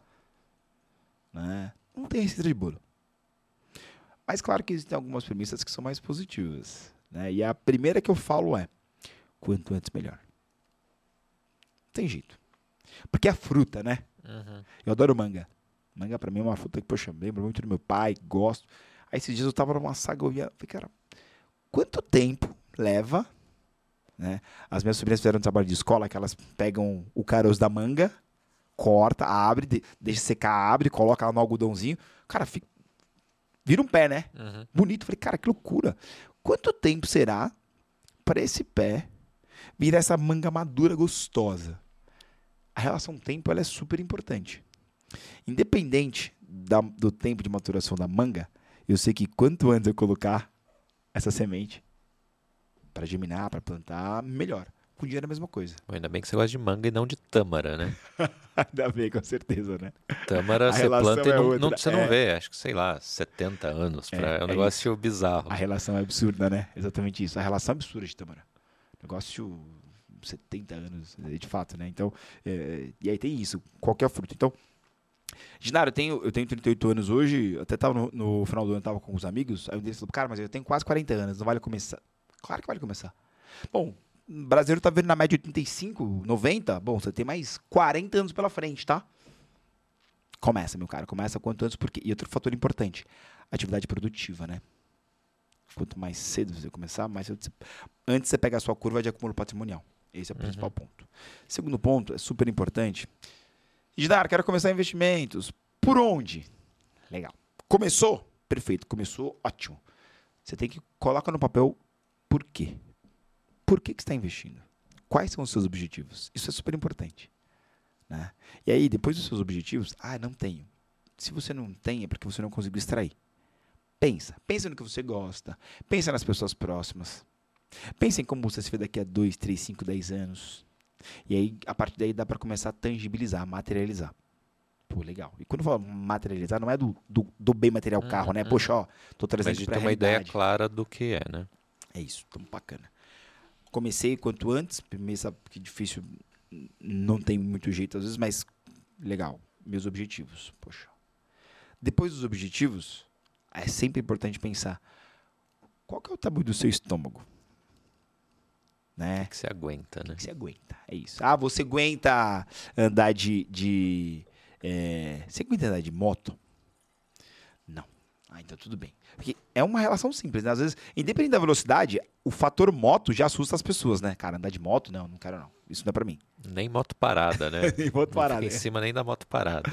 Então é isso, o quanto você aguenta. E aí eu falo o quanto você aguenta, porque eles têm três tipos de risco, né? Né, O risco do o risco de sumir. Poupança, inclusive, aconteceu na década de 90, né? Uhum. De um dia para outro sumiu. Acabou. Né? O risco de sumir. O outro risco que prazo é risco. Olha, essa A necessidade do dinheiro, né? Exato. Olha, você gosta de tâmara, então vamos começar a plantar tâmara em casa. Não, não vai funcionar. Uhum. Não, vai, não vai dar para esperar 70 anos. Vamos pegar um ciclo que é um ciclo anterior. Vamos colher o fruto de alguém. Basicamente é isso. E o outro, que é o risco que a maior parte das pessoas se aventuram, que é o risco da montanha russa, que é a volatilidade. Então, diante desses três riscos, para qual você tem mais ou menos disposição? Então, primeiro é, coloca seus objetivos no papel. E o segundo, poxa, prazo para você. Pergunta que eu fiz para você, né? Quanto é longo prazo? Uhum. Tangibiliza isso. E aí, tangibiliza para os seus objetivos. Ah, meu objetivo é trocar de carro. Daqui a 30 anos. Bom, tem uma história, né? Não sei que eu não, não, não vi efetivamente, né? Mas dizem que o Warren Buffett, que é um dos maiores investidores do mundo, ele anda com, com o Toyotinha dele, que é um Corolinha lá, velho. Né? O Luiz Barsi aqui É no que- Brasil. com a Elba ainda, né? não, não deve nem ter manutenção para esse tem, carro. cara, não é é isso, possível. cara, que você-. Deve ser lenda, não pode ser, né? É. É um Ford T quase, né? Tá de brincadeira. E aí nessa linha, poxa, bacana. Então, e aqui é um trabalho que até chegar no profissional, tem um trabalho antes prévio que as pessoas precisam fazer, né? Pô, então, olha, qual que é o meu estômago? Prazo, volatilidade, olha, eu vou colocar aqui. Eu vou emprestar dinheiro. Emprestar dinheiro para amigo é um negócio maluco, né? Porque às vezes você empresta para amigo, você sabe que não vai voltar. Você sabe. Então você já estima o risco antes. Será que vale emprestar dinheiro para esse meu amigo? Porque eu sei que se eu emprestar para ele, ele não devolve. Esse é o risco. Então, desses três riscos, qual que você aguenta mais? E aí você vai associar os seus objetivos aos riscos, o quanto você aguenta e o tamanho do seu aporte, né, que é um pouco da capacidade de disposição, aí dá para começar a fazer um plano de investimento. Pô, bacana. Tem um plano. Dinário, eu tenho objetivos claros e definidos. Meu objetivo é resgatar daqui a dois meses. Ih, um pouco de dificuldade, mas tudo bem. Olha, Dinário, eu tenho aqui meu estômago é não aguento nada, não quero nada. Ih, restritíssima operação. Restritíssima operação. Mas tem alternativa? Claro que tem alternativa. Sim. Tem espaço. Agora, quem quanto mais sofisticado for, uh, aí é. Hoje no Brasil a gente tem, por exemplo, a plataforma XP é uma das maiores plataformas em volume de ativos de renda, de renda fixa. Tá? É, quando a gente pega algumas modalidades, por exemplo, crédito privado, debêntures, CRI, CRA, né, crédito de empresa, dívidas de empresa, a XP é a plataforma que mais negocia em volume hoje no Brasil inteiro. Tudo bem, legal. Tangibiliza isso. São 250 alternativas na plataforma todos os dias. 250. Há alguns anos atrás, o investidor do banco ele tinha a poupança, o CDB apenas. Hoje são plataformas de 250. Uhum. Caramba, tem alguma coisa interessante para você? É claro que vai ter, mas depende dos seus objetivos. Né? Quando olha, por exemplo, é, renda variável, são, poxa, hoje são é, 300 empresas listadas, fora os BDRs, que são uhum. é, ativos de empresas de fora negociados aqui no Brasil. Né? E aí você fala, cara, absurdamente. Né? Então, quando você soma o número de ativos que são passíveis de negociação no Brasil, coloca uns 3 mil. Entre BDR, ETF, renda fixa, renda variável, fundos, puh, XP fundos, 600 fundos, fundos de previdência são 250 previdências. Somando todas as alternativas, são mais de 3 mil alternativas na plataforma da XP. Você abre conta zero custo e consegue ver tudo isso. É, é assim. Já dá para ter melhor alternativa? Não. Porque eu preciso que você tenha objetivos bem definidos uhum. e saiba a sua disposição a risco. E aí, com isso, dá para começar. E é tangível, tá? Quando eu falo tangível, dá para investir em várias classes. Por exemplo, é, e acessível também. Dá para investir num fundo imobiliário 10 reais uma cota. Uhum. Dá para investir num título público 30 reais.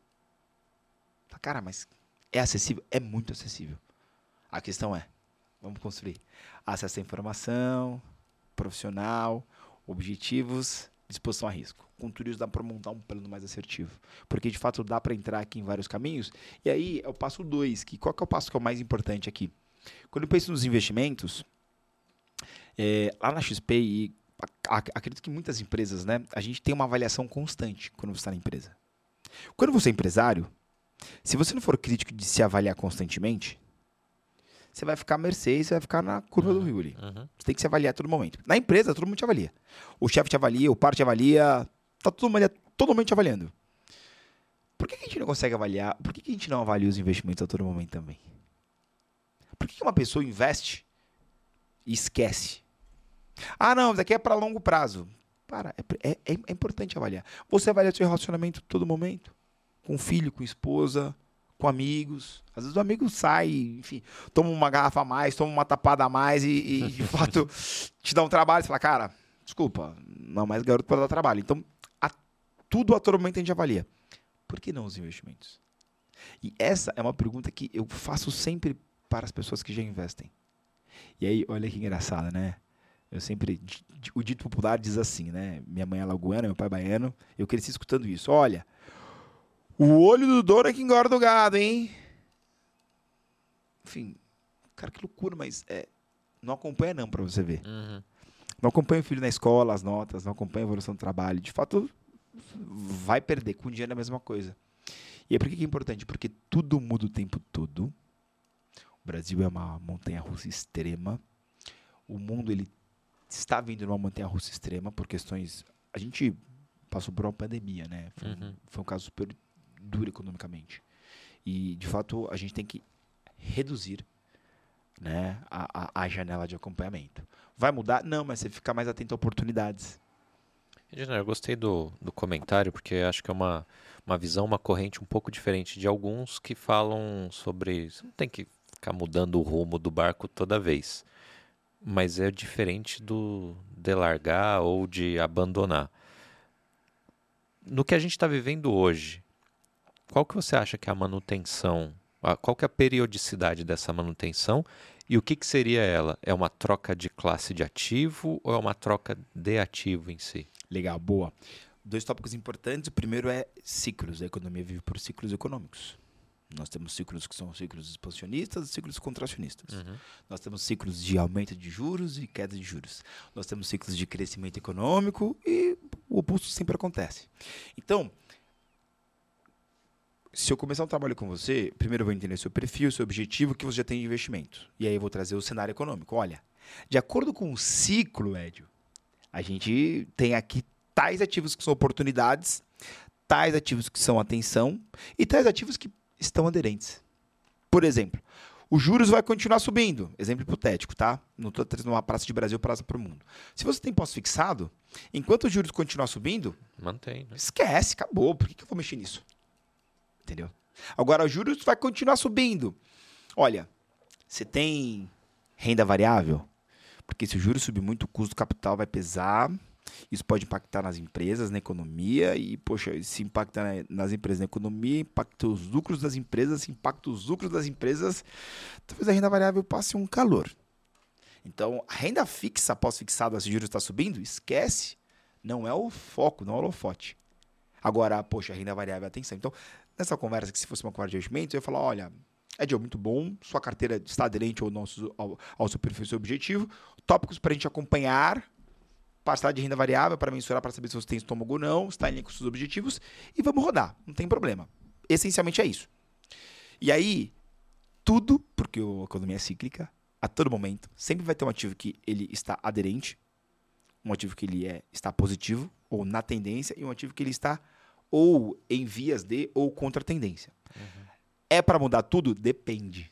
Porque, por exemplo, talvez a gente está passando por um momento agora de bolsa derretendo, né, ações derretendo. Se o seu objetivo for ter uma carteira de rendimentos daqui a 20 anos, por mais que você passe calor com a cotação, com o valor das ações agora, hoje. Eu te perguntar isso. Não, não, não saia. Muito pelo contrário. Porque entra naquela frase, sei lá se é do Buffett, enfim, do compre ao som de canhões, né? canhões né? enfim. Porque ir na contramão do mercado, dependendo da sua estratégia, né? Também é se antecipar um ganho futuro, né? Exatamente. Porque você, em tese, se. Estourou pandemia, tá? Caso real aqui. Estourou pandemia, o índice Bovespa bateu 62 mil pontos. Tá? Hoje está a casa de 100, 104, ou seja, Caiu. A festa dos 100 mil acontece toda semana, toda né? Tem hora que cai tá, para 98, tá vai para 105, volta. Coisa maluca, né? Mas você vê, tá rodando dentro de uma margem, né? Tá rodando. Cenário péssimo chegou a bater 98, vai a 106, 98, 106. Legal. Quando se perde, né? Se rompe essa, essa, essa barreira para cima, opa, você tem fatores que superaram positivamente para baixo, tem fatores que superaram negativamente a gente tem que ter um pouco mais, um pouco mais de atenção. E aí, voltando aqui para o comentário da carteira então, de ações. Nesse cenário, 98 ainda não é som de canhão, né? Ele só está oscilando dentro da margem. Dentro da margem, exatamente isso. Que aí, só que aí eu cruzo o momento de mercado com os seus objetivos. Talvez a sua reserva de emergência tá superdimensionada. E eu falei, Edio, vem cá. Uhum. Você está com uma reserva de emergência que pelo seu momento de vida você não vai precisar. Ela está excedente aqui a gente pode tratar ela com um custo de oportunidade. Considerando o momento de mercado, olha, se o juros começar a cair, e aí eu vou trazer um, uma tese um pouco mais aderente ao momento de mercado, tá? É, pode sim, né, nesse cenário que tende a ser favorável, juros caindo, inflação caindo, pode ser que bolsa ande mais. Aqui dá para gente antecipar. Então vamos pegar uma parte da sua liquidez e comprar um pouco das ações, que as ações estão descontadas. Ótimo, legal, compramos compramos em tese ao som dos canhões. Uhum. Porque quando a gente sai na rua, quando a tá um caos, inflação incerta, mercado local e mercado internacional um pânico, é fato. Só que o que eu sempre digo para as pessoas, está esteve, estará. Eu comecei, assim, 2008, crise 2008, eu tava no pregão Vovós. Foi assim, foi uma temperatura absurda. Uhum. Foi muito legal. Eu vivi na prática aquilo. Foi muito legal mesmo pela, pela experiência. Só que eu vi a frustração de muitas pessoas. Eu vi, eu vi, eu vi o temor do mercado ali, né? Uhum. E aí, de lá para cá, o que tem acontecido no mercado? O mercado é cíclico. Tem dia que sobe muito, dia que cai muito. A questão é como que a gente acerta a onda. E aí, acertar a onda pode ser um acerto de onda de curto prazo ou um acerto de onda de longo, de longo prazo. Vou trazer um caso, um caso real aqui, dessa questão de compra o som dos canhões. É um caso real que, poxa, eu confesso que eu também me coloquei em, em análise naquele momento, né? Em 2018 teve o rompimento da barragem de, de Vale, uhum. né? Mar de sangue, tá? A gente sabe que é mar de sangue. Muitas pessoas morreram, né? Rompeu a barragem, né? Poxa, Mariana, uma cidade inteira invadida tal. Friamente falando, eu lembro que eu falei com o Cris e falou, cara, Vale custava 60 reais na época, o valor da operação. Chegou a bater acho que 30, 32. Metade do preço, desconto. O cara, vou comprar. Minha família que tá contra, porque, poxa, ah, tô falando que me disseram que eu vou comprar ação. Dinheiro de sangue, né? É o dinheiro de sangue e tudo isso. mais tal. É, naquele momento, emocionalmente falando, sim. Olhando a companhia racionalmente falando, poxa, é um salário diferente. Então, aqui são momentos, e aí são ciclos que podem passar. Talvez a pessoa que comprou ação em abril 20, bolsa a 60 mil pontos, quando carregou até no passado, quando a bolsa bateu 120, sim, dois anos dobrou. Uhum. E teve ação que andou muito mais, tá? Inclusive, a própria Vale, que em 2018 estava 30 e poucos, no ano passado chegou a bater 118, 119 reais. Uhum. Andou muito. Né? Então você fala, cara, como assim? Então, a questão é entender. Então, é importante dar um passo atrás, entender momento de mercado, entender os objetivos da pessoa, para a partir daí você fazer uma construção. E é aí que entra o olho do dono e engorda o gado. Porque o que para mim pode ser uma oportunidade, talvez para você não. Talvez eu fale, cara, olha, aqui tá muito barato hoje, eu com caixa, você sem caixa, fala, cara, tá barato, mas para mim não funciona. Uhum. Tá tudo bem. E aí, o que, que eu vejo como periodicidade adequada?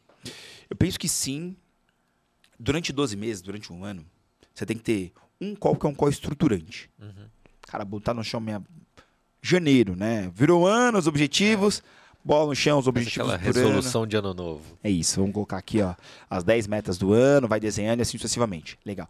Ah, desenhei e esqueço? Não, não esquece. Você tem que ter um outro checkpoint grande de objetivos no meio do ano. A gente está em maio, não chegou nem no meio do ano. De janeiro para agora, mudou coisa pra caramba já, né? Hora positiva, hora negativa. Então, você tem que ter dois grandes marcos, janeiro e junho. E você tem que ter marcos menores para olhar as potenciais implementações de atenção. Então, o que, que eu sugiro? Que você tenha seis toques no ano, sendo dois toques estruturais grandes uhum. e quatro menores. E dos quatro menores, você não vai revistar a carteira inteira. Você só vai naquele tópico de atenção. Opa, peraí, ah, é que realmente a bolsa estava 100 mil pontos, agora, pô, se os juros, os juros começou a cair. Agora, então, deixa eu, marca um X nesse ativo para você acompanhar daqui a dois meses para saber como que o mercado evolui. Se o mercado seguir, começar a dar sinal que está vindo para sua tendência, aí você pode mudar a mão e veio para sua tendência. Acelera. Porque entrou na sua tendência. Uhum. Agora, se está no seu radar, começou a ir contra a tendência, você já desmonta aquela estratégia. Então, hoje, trazendo pontualmente, é, a gente tem um governo, de novo, sem viés político partidário aqui, um governo falando que o juro está alto e tem que baixar. E a gente tem um presidente do Banco Central, né, fazendo políticas né, de, de controle de inflação uhum. e de juros e assim sucessivamente. Então, aqui a gente não tem é, é, um alinhamento, são, são, são falas diferentes. O governo, em tese, ele está é, é, trazendo uma informação que tende a acontecer. A questão é quando. O Banco Central fala assim: olha, se continuar nesse ritmo, a gente vê no segundo semestre os juros caindo um pouco mais. A projeção da XP hoje, maio de 23, a projeção da XP é que a gente finalize o ano com a taxa Selic a 12%. Uhum. Ah, opa, a projeção da XP é 12%, vou mudar toda a carteira hoje? Não, vamos deixar aqui, opa, radar de oportunidades. Daqui a um, dois meses, olha, de fato, a inflação continua cedendo, a inflação continua cedendo, hum, governo, o, o, o, o, o comitê vai, vai cortar juros, agora está mais claro. Legal, você faz, você dá um passo mais confortável. Não é estouro da boiada, né? Uhum. Então, são esses pequenos fatores que dá para fazer a todo momento para várias classes, e são várias classes. Renda fixa, renda fixa, tá? Pós-fixado, pré-fixado, inflação. Só aqui você tem ciclos que são absurdos. Aí tem multimercados. Aí tem é, renda fixa internacional, que é uma outra classe, né? Uhum. É outra tendência. Aí você tem é, os, os, os, as classes multiativas. Tem multimercado com exposição, várias estratégias, exposição local, exposição internacional, exposição a dólar, exposição à bolsa. Uf, quanta coisa. Então, todas essas classes, elas dão contexto para dar muita conversa. Agora, o único ruim é, às vezes, se você é de meu cliente falar, Edinar, Sacramento, faz para mim. Não funciona, porque eu estou colocando os meus objetivos. Tem que ser uma construção. E é uma construção que eu não consegui implementar isso ainda, tá? Porque eu não identifiquei clientes que tenham essa disposição. Mas, na minha percepção, já de alguns anos de assessoria, o cliente que você coloca esse ritmo de seis conversas no ano, terceiro quarto ano para frente, ele entende a regra do jogo. Uhum. Ele começa a operar sozinho. Uhum. E aí a conversa continua, mas começa, aí começa a ser uma conversa muito melhor. Que você entende, você tem histórico, você acompanha, eu entendo um pouquinho, tenho uma formação profissional e também estou acompanhando. Aí fica uma conversa muito boa. E a conversa não tem fim aí. Aí o céu é o limite. Uhum. O problema é quantas pessoas dedicam seis, sete toques no ano para acompanhar, construindo e depois de três anos implementam. E que ainda mantém o assessor para ter esse histórico, né? É isso. Porque, poxa, e aí tem, também entra um pouco da questão do ego, né? Às vezes o, o, o, o cliente fala, poxa, legal, aprendi aqui, deixei por conta. Ótimo, vai. Importante, vá. Só tem um, tem um fator que é essencial. Às vezes o cliente ele tem 80, 90% do dia focado na atividade profissional dele e o assessor tem 70%, 80% do dia, profissionalmente falando, que é vendo investimentos. Uhum. Então, aqui talvez ele tenha um pouco mais de informação e conhecendo o MEI, ele consegue direcionar melhor. É um pouco dessa, dessa linha, mas 6, 7, 6, 7 toques no ano é essencial. E aí, qual é a melhor estratégia? Comece o quanto antes. Tenha objetivos bem definidos. Muito importante isso. Saiba o seu perfil, o tamanho do seu estômago. Essencial. Comece. Dá para começar com. Troca aquele McDonald's, né? Eu tenho quatro sobrinhas, olha que maluquice. Levar as quatro sobrinhas do McDonald's, um combo custa 32 reais. Uhum. Aquele McLanche feliz. Eu já reviso, falo, poxa, vamos comprar o hambúrguer e fazer em casa? Porque não, não pelo, pelo valor, pela construção, né? Uhum. Então, eu acho que é muito mais relevante isso. Dá para trocar o McDonald's por uma cota de fundo imobiliário, com certeza. Tá? Dá para trocar e, de fato, a gente cai nesses engodos. Então, esses são os elementos importantes. E aí, o elemento que vai chancelar é no longo prazo, o olho do dono, o olho do dono que engorda o gado, porque não tem receita de bolo. Eu lembrei de um, de um outro cliente agora. Esse cliente ele tinha um fundo de investimento de renda fixa né, é, no Itaú e trabalhava comigo na XP também. Ele tinha um pouco em cada coisa. Né? Hoje, em média, o, o investidor tem uma parte fora, a XP tem ganho muito espaço. Né? O XP tem um ecossistema maior, tem banco, tem cartão, tem outras soluções, mas o cliente, historicamente, ele tem uma posição nos bancos que acho que com o tempo isso tende a, a, a mudar, mas é, isso é vigente ainda. E aí o cliente falava assim, não, porque aqui na XP eu sou agressivo, lá no Itaú eu sou conservador. Peraí, como assim, cliente? Não, porque no Itaú é o dinheiro da minha aposentadoria lá, né? Então lá eu sou conservador. Opa, se é o, Contrário, né? se é o dinheiro de longo prazo, em tese, o prazo é maior. Então você tem mais disposição para risco. Você tem mais tempo uhum. para errar. É longo prazo. Então não está errado ficar na renda fixa. Se, se, você tem um perfil que é agressivo efetivamente, esse dinheiro de longo prazo, pelo, pelo espaço temporal, ele te dá mais possibilidades. E aí eu tinha essa conversa com ele e aí veio a pandemia. É, e na pandemia, poxa, realmente a bolsa caiu bastante. E a gente fez um movimento. Falei, ó, legal, estrategicamente é aderente ao seu perfil, ao seu momento de vida, é um, é um excedente de longo prazo. Sugiro fortemente que você tire essa parcela de renda fixa, faça a portabilidade. É super fácil fazer portabilidade hoje de investimentos. Ele sai de fundo tradicional de renda fixa, que também tinha caído, uhum. porque a renda fixa, a renda fixa é fixa pelo nome, mas a renda fixa também oscila. Ela é fixa no vencimento do contrato. É isso. Manteve as características, ela é fixa. Antes, uh, quebrou a regra de contrato, vai pagar multa. E aí a gente saiu de um fundo de renda fixa e viemos para um fundo de renda variável. E aí o fundo não aconteceu nada. O fundo continuou mesmo, o fundo tático, mudou nada. Só que o fundo ele teve uma marcação por conta da uhum. pandemia que caiu muito. E ele conseguiu, por um movimento tático de acompanhamento, pegar a volta. E aí, imagine que é o seguinte, em oito meses, ele teve uma rentabilidade de 70% no fundo em oito meses. Aí virou mágica. Cara, melhor assessor do mundo. Não. Não, não é. É oportunidade, é acompanhamento, é o seu perfil, é a sua compreensão. E, infelizmente, as pessoas morreram na pandemia. É fato. Mas a realidade é que os preços dos ativos refletiram isso. Uhum. E teve muito ativo que caiu demasiadamente. E aí que a gente só fez movimento para aproveitar. Qual que foi a cereja do bolo aqui? Nenhuma. Só o acompanhamento e o mais importante, conhecer o cliente. Porque como eu conhecia bem o cliente, tinha conversas estruturais, quando eu falei, ó, cliente, está em linha com o seu perfil, seu objetivo, pontuei, cara, vamos. E olha que a gente teve lá 70%, 80%, ele não trouxe tudo, tá? Ele trouxe 70% do fundo, ele trouxe a maior parte. Uhum. Eu falei, mas mesmo assim, vamos ter uma parte lá, porque no final ele falou, cara, devia ter trago tudo, né? Ah, mas depois que aconteceu é fácil, Aí né? não tem jeito, né? Não tem jeito, né? Eu vou apresentar o, o, o vinho aqui pro pessoal e aí a gente volta. A gente está tomando hoje o Tapada Real, que é um vinho português, produzido pelo Marcolino Sebo, um produtor do Alentejo. E corte clássico, Alicante Boucher, Trincadeira, Aragonês, as uvas ali da região. O, cara, vinho bem frutado, uma conversa tranquila aqui para tomar, assistindo o podcast, inclusive, se quiser acompanhar esse episódio com este vinho, vai muito bem. Importação da Vinho Ponto, 85 reais hoje, em maio de 2023, tá? Só para passar o vinho, o link deve estar na descrição, enfim. Edinar, eu quero estender o convite, que acho que a gente tem muito assunto. Volte mais episódios. Vamos entrar agora numas umas pílulas, em um, um, um, detalhezinhos. Por quanto tempo eu carrego um mico na carteira? Ah, E aí eu te digo por quê, né? Às vezes a gente olha assim, gráfico da, sei lá, Microsoft, ficou 20 anos andando de lado. Mas, porra, é a Microsoft, né? Te- te- teve os seus picos.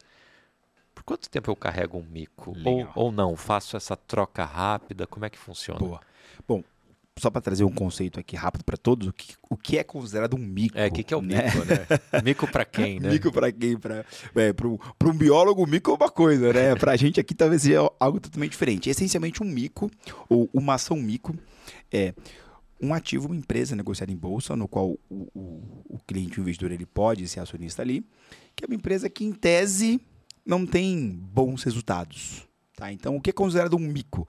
Uma empresa que ela não entregou lucro, não entregou valor para o acionista e, por conta disso, o valor da ação ele não tem um direcionamento. Não é uma empresa que nem Itaú, que nem Bradesco, poxa, lucro constante, poxa, investe que em tese a empresa vai dar lucro. O mico pode dar ou não pode dar. Meio que aquela figura do circo, né? Daí que veio eh, realmente essa temática de circo, eh, de mico. E tem um tópico que é muito legal, né? A sua pergunta, aqui no Brasil a gente teve, tem Oi agora, né? O IBR, que, que o IBR é considerado uma ação que, poxa, vai, não vai, né? Passa por, entre RJ, é, recuperação judicial, sai, assim sucessivamente. O que eu gosto sempre de dar um passo atrás. O mico, ele tem que estar naquela parte da sua carteira de investimentos que você. Sabe aquele dinheiro que você botaria é, no É a bolso? pimentinha ali, né? aquele dinheiro que você botaria no bolso e, ah, eu vou lá para Las Vegas, eu vou aqui para o Uruguai no cassino. Se eu ganhar, ótimo. Se eu perder esses 5 mil dólares, está tudo bem. Acho que a primeira premissa é essa. O mico é o dinheiro que você tem que estar disposto a perder. Segundo, porque o mico também não tem muito. Não tem muita variável que você consegue avaliar no curto prazo, tá? Geralmente no mico você tem outras variáveis que são futuras. Ah, se a Oi tiver uma estrutura, se a Oi sair, vai bem. Se não, não tem parâmetro. Então, primeiro tópico essencial é seja um dinheirinho passivo de perda. Segundo tópico, independente se é mico ou se é uma boa empresa, sim, sempre tenha um stop, seja stop loss ou stop gain. O que, que eu estou querendo dizer aqui? Comprei a ação por um real. Uhum. Cara, se essa ação for de 1 para 5, maravilhoso. Ganhei muita grana. Agora, se a ação de 1 bater 70 centavos, cara, eu também vendo, realizo aqui 30% de perda e tô fora do business. É claro que no caso do mico, a sua banda, como é um valor menor, a sua banda de stop eh, loss principalmente, Uhum. ela tende a ser maior, porque no mico o stop gain também é importante, sim. Mas o stop gain é, cara, se o papel começou a andar, deixa andar. Só tem que ter ali targets. Comprei a um real, de um real foi para cinco, maravilhoso.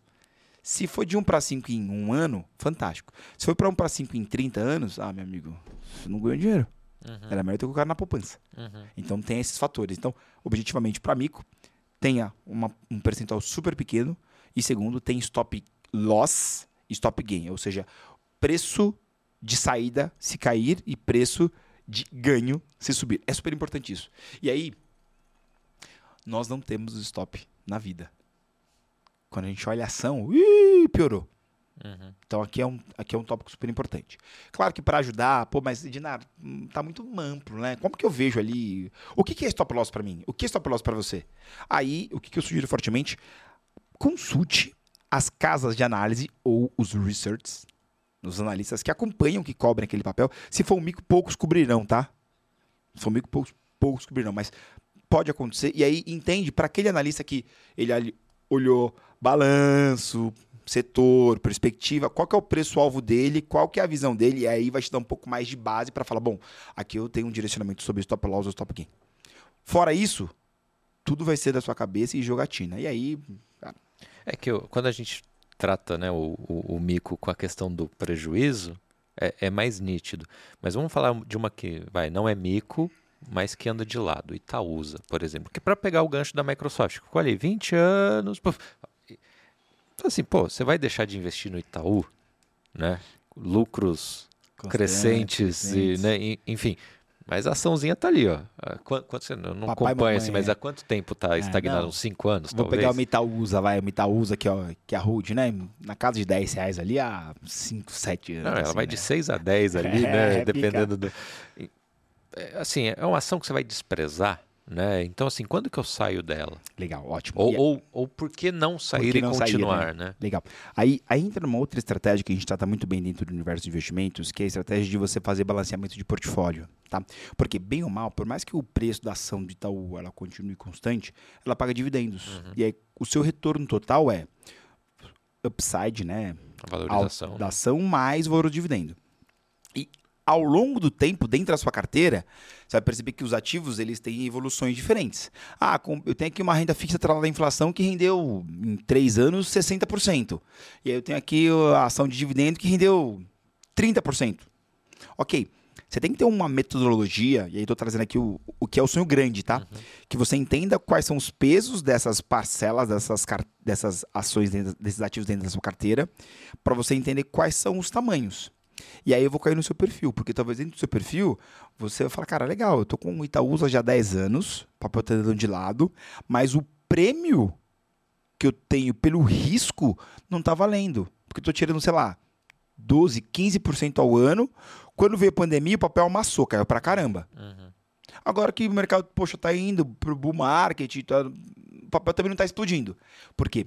Porque é uma empresa de valor já, a empresa é muito grande. Então, uhum. nesse caso, talvez, poxa, num bate-papo com o seu especialista, ou até, até talvez buscando talvez um relatório, você fale, legal, eu quero seguir no setor bancário, só que eu quero reduzir a minha exposição. Eu quero manter bancos, mas eu quero reduzir a minha, a minha exposição em Itaú em 30%, 50%, aí vai depender um pouco da sua análise, e vou abrir um outro banco de potencial crescimento. Alguns desses digitais novos. Vou abrir um, é, vou abrir um, um, um PAN, Vou abrir um. Ou então, talvez, vou abrir. Vou colocar um Banrisul, que tem uma questão regional, é consolidado, mas tem uma regionalização. Aí você vai buscar outra tese para você colocar ali.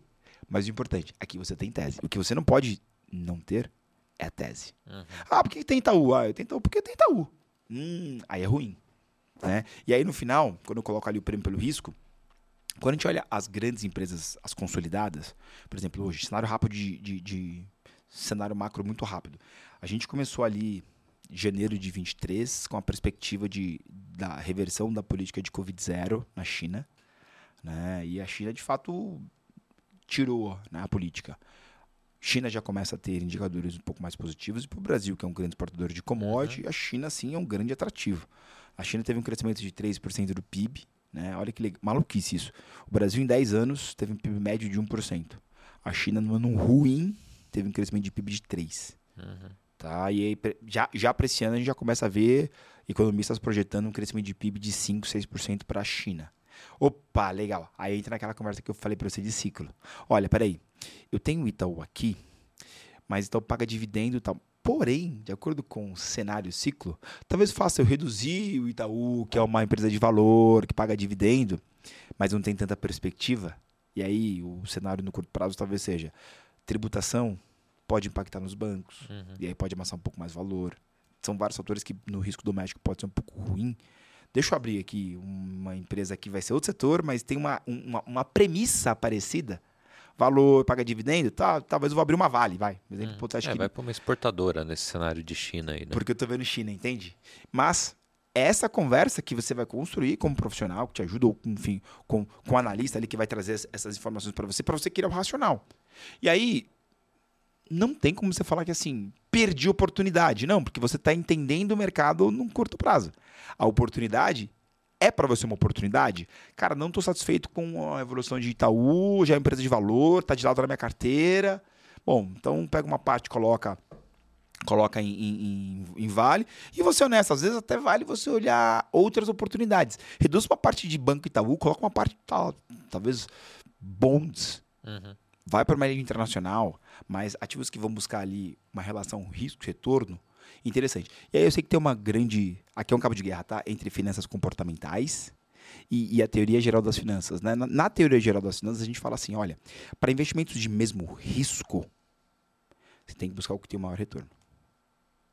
Peraí, ah, se o VAR tá pagando 12, 13 de dividendo, perdão, se o Itaú tá pagando 12, 13 de dividendo andando de lado, cara, bota no para fixado, talvez. Uhum. Pensando porque tá ali na mesma margem, né? E aí tem outra premissa, poxa, para investimentos, para investimentos de mesmo retorno, busco que tem menor risco. Uhum. Então, aqui cabe colocar tudo isso numa, numa grande esteira, fazer uma avaliação e aí você fazer uma análise por cortes. Mas eu gosto, eu acho que aqui a provocação é sempre válida. Quando, quando a gente fala assim, cara, e esse Itaú aí? Eu já vou querer entender por que, que ele não está satisfeito com o Itaú. Uhum. Porque o fator do. Então, e esse Itaú? Ótimo. Talvez a gente precise buscar uma outra tese aqui.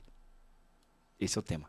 Qual? Não sei. Vamos construir. Uhum. uhum. Mas, quando. E, poxa, cara, e esse copo? Esse copo é muito bonito, hein? Talvez eu não estou criticando o copo.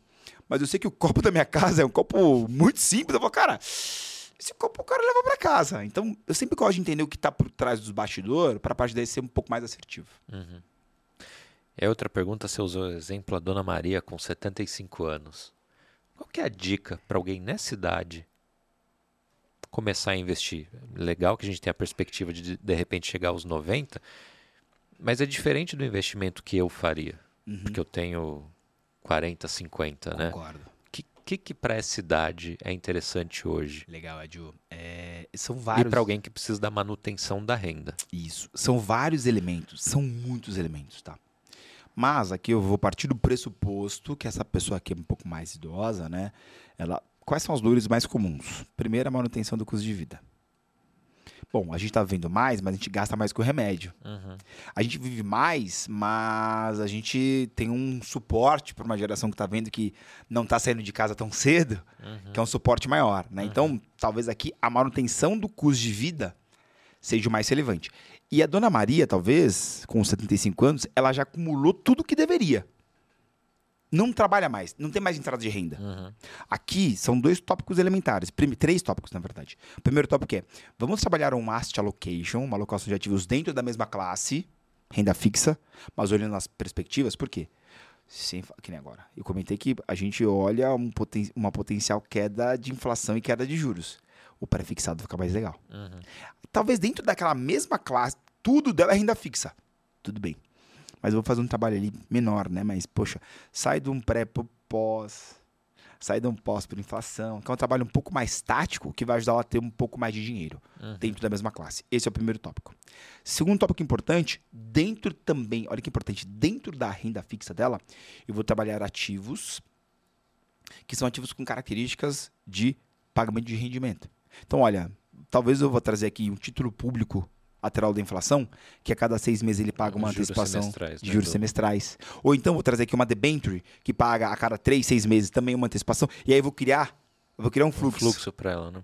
Que aí eu estou ajudando ela naquela renda complementar, o dinheiro continua investido, continua acumulando e ela fica recebendo só antecipação. Então aqui são dois fatores importantes. E o terceiro fator, que é o fator que.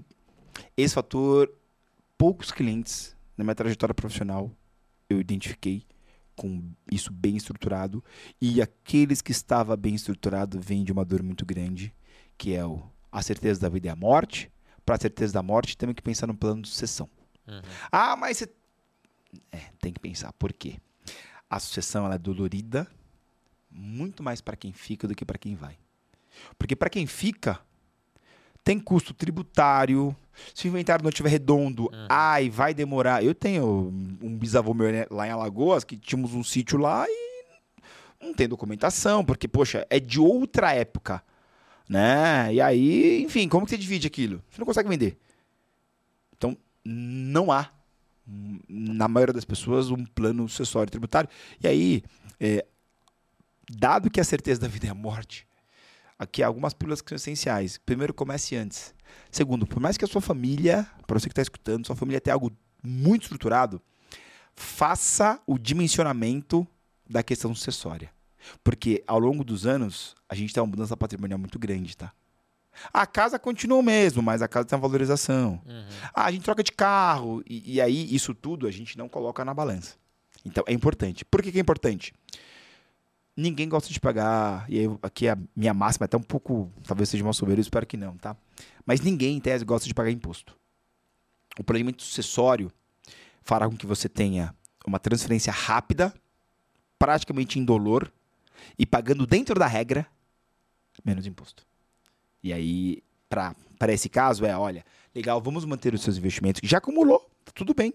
Vamos trabalhar uma gestão de ativos, uma allocation. Vamos trabalhar uma renda periódica, e tem bastante coisa para trabalhar aqui dentro. E vamos trabalhar, poxa, dos seus investimentos, o que, que a gente tem de provisão aqui para uma potencial sucessão? Ah, porque às vezes o, o cliente. O, o, caso que eu, eu até tive uma conversa que foi muito dura com o cliente, mas depois, quando aconteceu o pior, assim, é, assim eu sei que é, é, é difícil falar disso, tá? Mas quando acontece, as falou, coisas fazem sentido. Eu te avisei. Porque era um cliente que, assim, o, o cliente era o filho dele que gerenciava, o cliente tinha mais ou menos 85 anos. E assim, o cliente tinha tudo. CDB, ações, fundos imobiliários. E eu falei, olha, zero plano acessório. E aí eu falei, poxa, não sei o que meu pai tem, se tem uma, duas, dez casas. Uhum. E aí eu fiz uma orientação. Falei, olha, orientação é que você procure um advogado que trabalhe com essa estruturação patrimonial, super importante. Primeira orientação é essa. Eu não sou esse profissional. Né? Mas, e aí eu orientei os, os, os investimentos. Existem veículos dentro do mercado financeiro que é rápido. Tá? E aí, previdência privada, que para uhum. muitos, ah, não quero previdência privada. Previdência privada, quando uma pessoa vem, vem, vem a óbito, né? a instituição financeira recebe. E aí, por que recebe aquilo? Né? Muitas vezes, para tirar a certidão de óbito, as pessoas vão no cartório e o próprio cartório notifica, né? E aí, às vezes, já bloqueia, o, o sistema financeiro bloqueia tudo que está naquele, naquele CPF. E acontece muito hoje em dia, cada vez mais rápido, tá? Ah, a pessoa falece, aí a esposa, os filhos estão usando o cartão, né? Porque tem o cartão, né? Tem a senha. Corta. Corta. E aí? E aí, eu tô falando que aqui entra na escassez do dia a dia, da proteína na mesa, da gasolina no carro. Isso acontece muito. Uhum. Bom, quando você tem ali um fundo de previdência, a pessoa faleceu, é um processo muito rápido, de poucos dias, os beneficiários indicados cai dinheiro na conta. Uhum. Nada muda. Ah, mas tem um rolo do inventário. Tudo bem. A previdência, ela também vai entrar no inventário depois. Tanto que o que, que algumas pessoas fazem? Às vezes tem a questão do balanceamento, né? Eu, eu sou seu pai, tem você e mais um filho. Tenho, tenho dois filhos. Aí eu gosto mais de você do que do meu outro filho. Aí eu deixo 95% da previdência para você. O meu outro filho tem direito a metade, em tese. Uhum. Então, você vai receber 95 agora e legalmente você vai ter que pagar para ele depois a proporção. É assim que funciona, uhum. legalmente. Mas acontece rápido. E aí, puxa, o cliente duro, não, não, não, não, não, não, não, não. Alguns meses depois, né, porque já, assim, era o que aconteceu, ele, ele, ele teve um problema de saúde, a gente conseguiu fazer alguma coisa a tempo ali, aconteceu. E aí eu não fiquei sabendo, né? Eu só fiquei sabendo quando ele me ligou, falou, olha, é, lá no banco X, tá tudo bloqueado. Falei, é, entendi. E como você está sobrevivendo? Estou sobrevivendo com aquela previdência que já caiu na conta e estou usando. Até para exemplificar e deixar claro, né? Vamos lá que você tenha direito a um milhão de uma herança. Você precisa é, é o que é 10% do valor? Você sabe de cabeça aí? É. Para ter acesso. Então você precisa ter 100 mil para desbloquear esse 1 milhão. Legal. Não, não sei se é 10%, estou usando aqui o valor. E a Previdência, nesse caso, às vezes te oferece esses 100 mil para desbloquear esse 1 milhão. É isso, né? É, exatamente isso. É, aqui eu não sou um especialista em, em, em, sucessão, em sucessório, mas de fato vou trazer um pouco da vivência que a gente tem e que eu já vi. Primeiro tópico importante: quando uma pessoa vem a óbito. Né? Existe o ITCMD. Imposto, transmissão por causa mortes ou doação. Uhum. Quando a pessoa morreu, causa mortes. Então, o governo ele cobra, ele, ele, ele, ele, pede um imposto porque você está transferindo do pai para o filho. Uhum. Então vai ter imposto. É, claro que de estado para estado muda e essa alíquota do TCMD varia de 1 a 8%, dependendo do estado. Tá? Então, o primeiro tópico aqui, para você que está assistindo, né, é importante entender no seu estado qual é a alíquota do seu estado. O primeiro tópico é esse. E o segundo tópico, não dá para eu, pessoa física, reles mortal, chegar lá no, no, no órgão e falar: Oi, tudo bem? Edinaro Sacramento, perdi um parente aqui, eu quero exercer Uhum. o meu direito de pagar imposto. Não.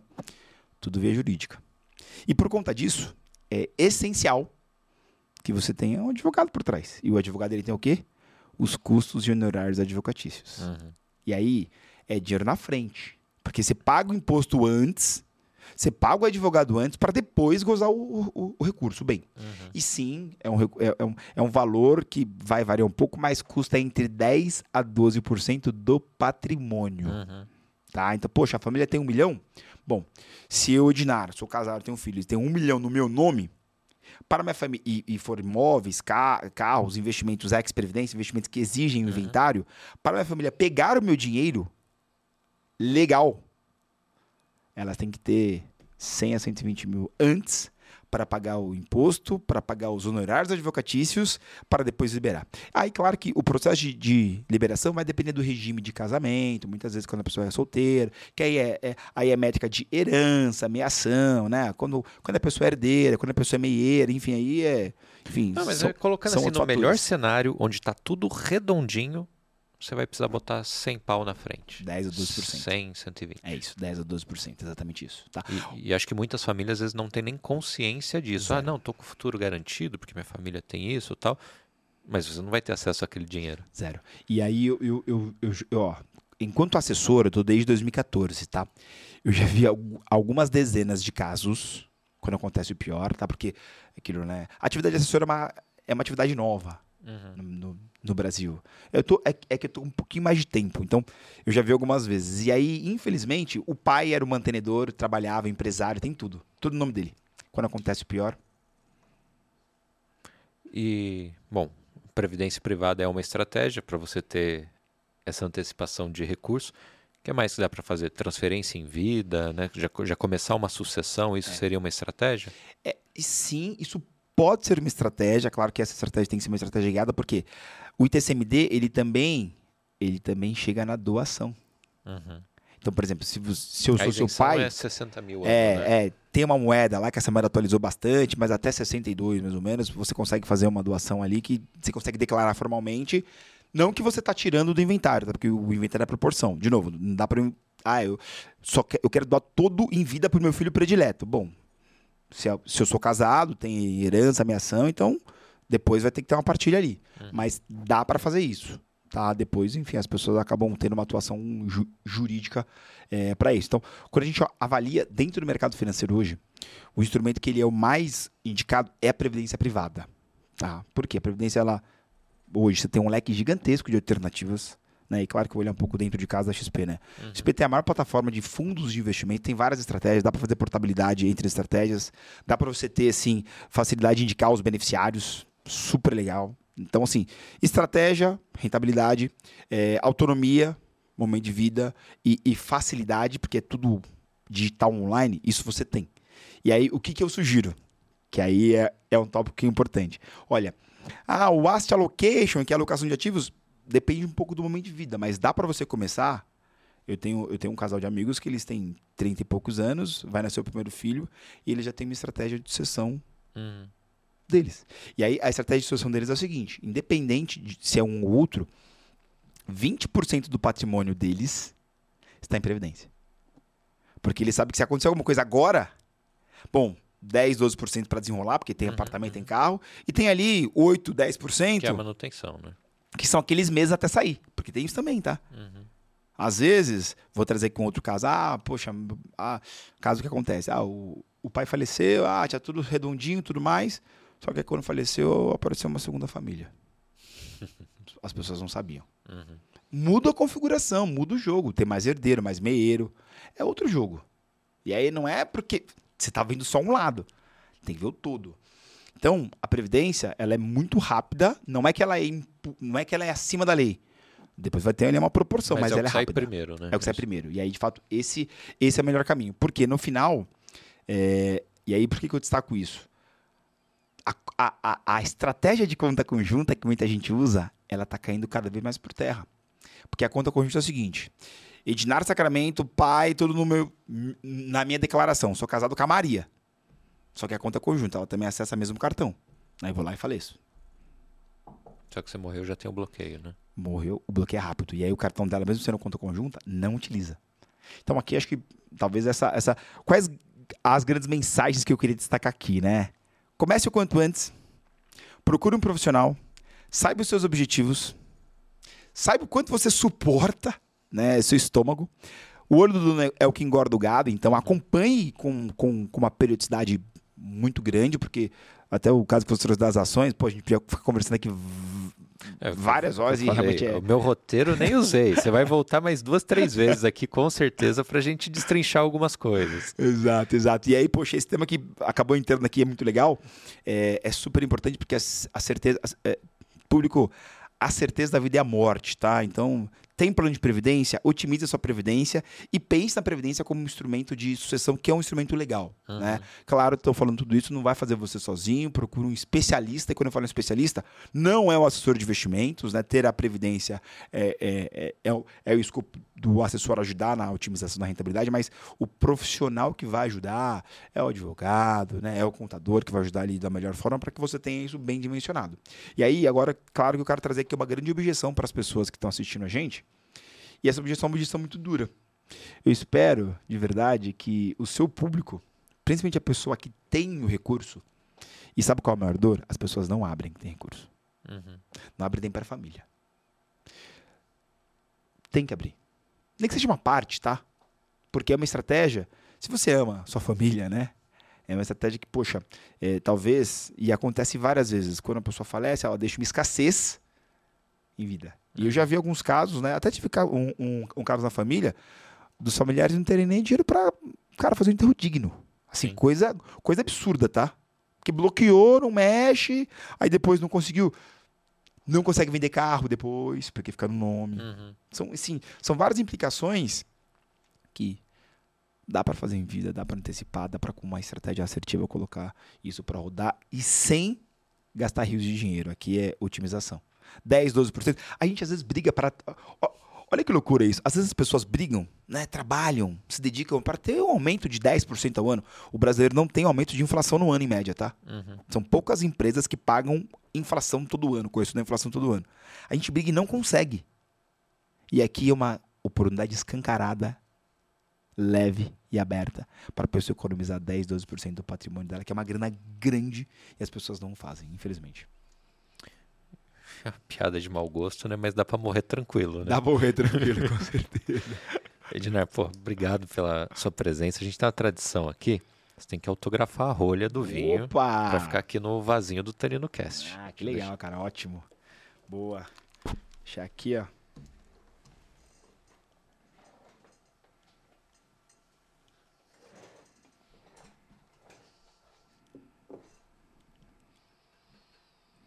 Tô tendo um pouco de dificuldade com a caneta aqui.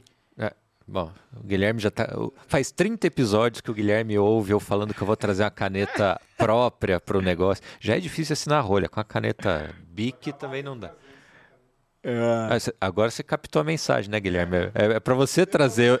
É, é, eu não quero gastar, eu tô esperando um presente, assim, a caneta O Gui- piloto. O Gui, aquela Mont Blanc, Gui, aquela tinteira. Aqui. Nossa, uma tinteira vai muito bem aqui, inclusive, né? Aquela tinteira que se adequa. É, né? ó. Quando você pega. E tem que ser nova, tá? Porque a, a, a, a tinteira da Mont Blanc, você compra ela, né? Se você sabe, ela vem e a primeira escrita que você faz, ela se adequa ao peso da sua mão, a intensidade da que você coloca na escrita ali. Então, tem que, você tem que fazer algumas vezes e talvez, pensando em, nos 30 episódios, tem que ser 30 Mont Blancs. Não sei se vai ficar bom pra você não, hein, Gui?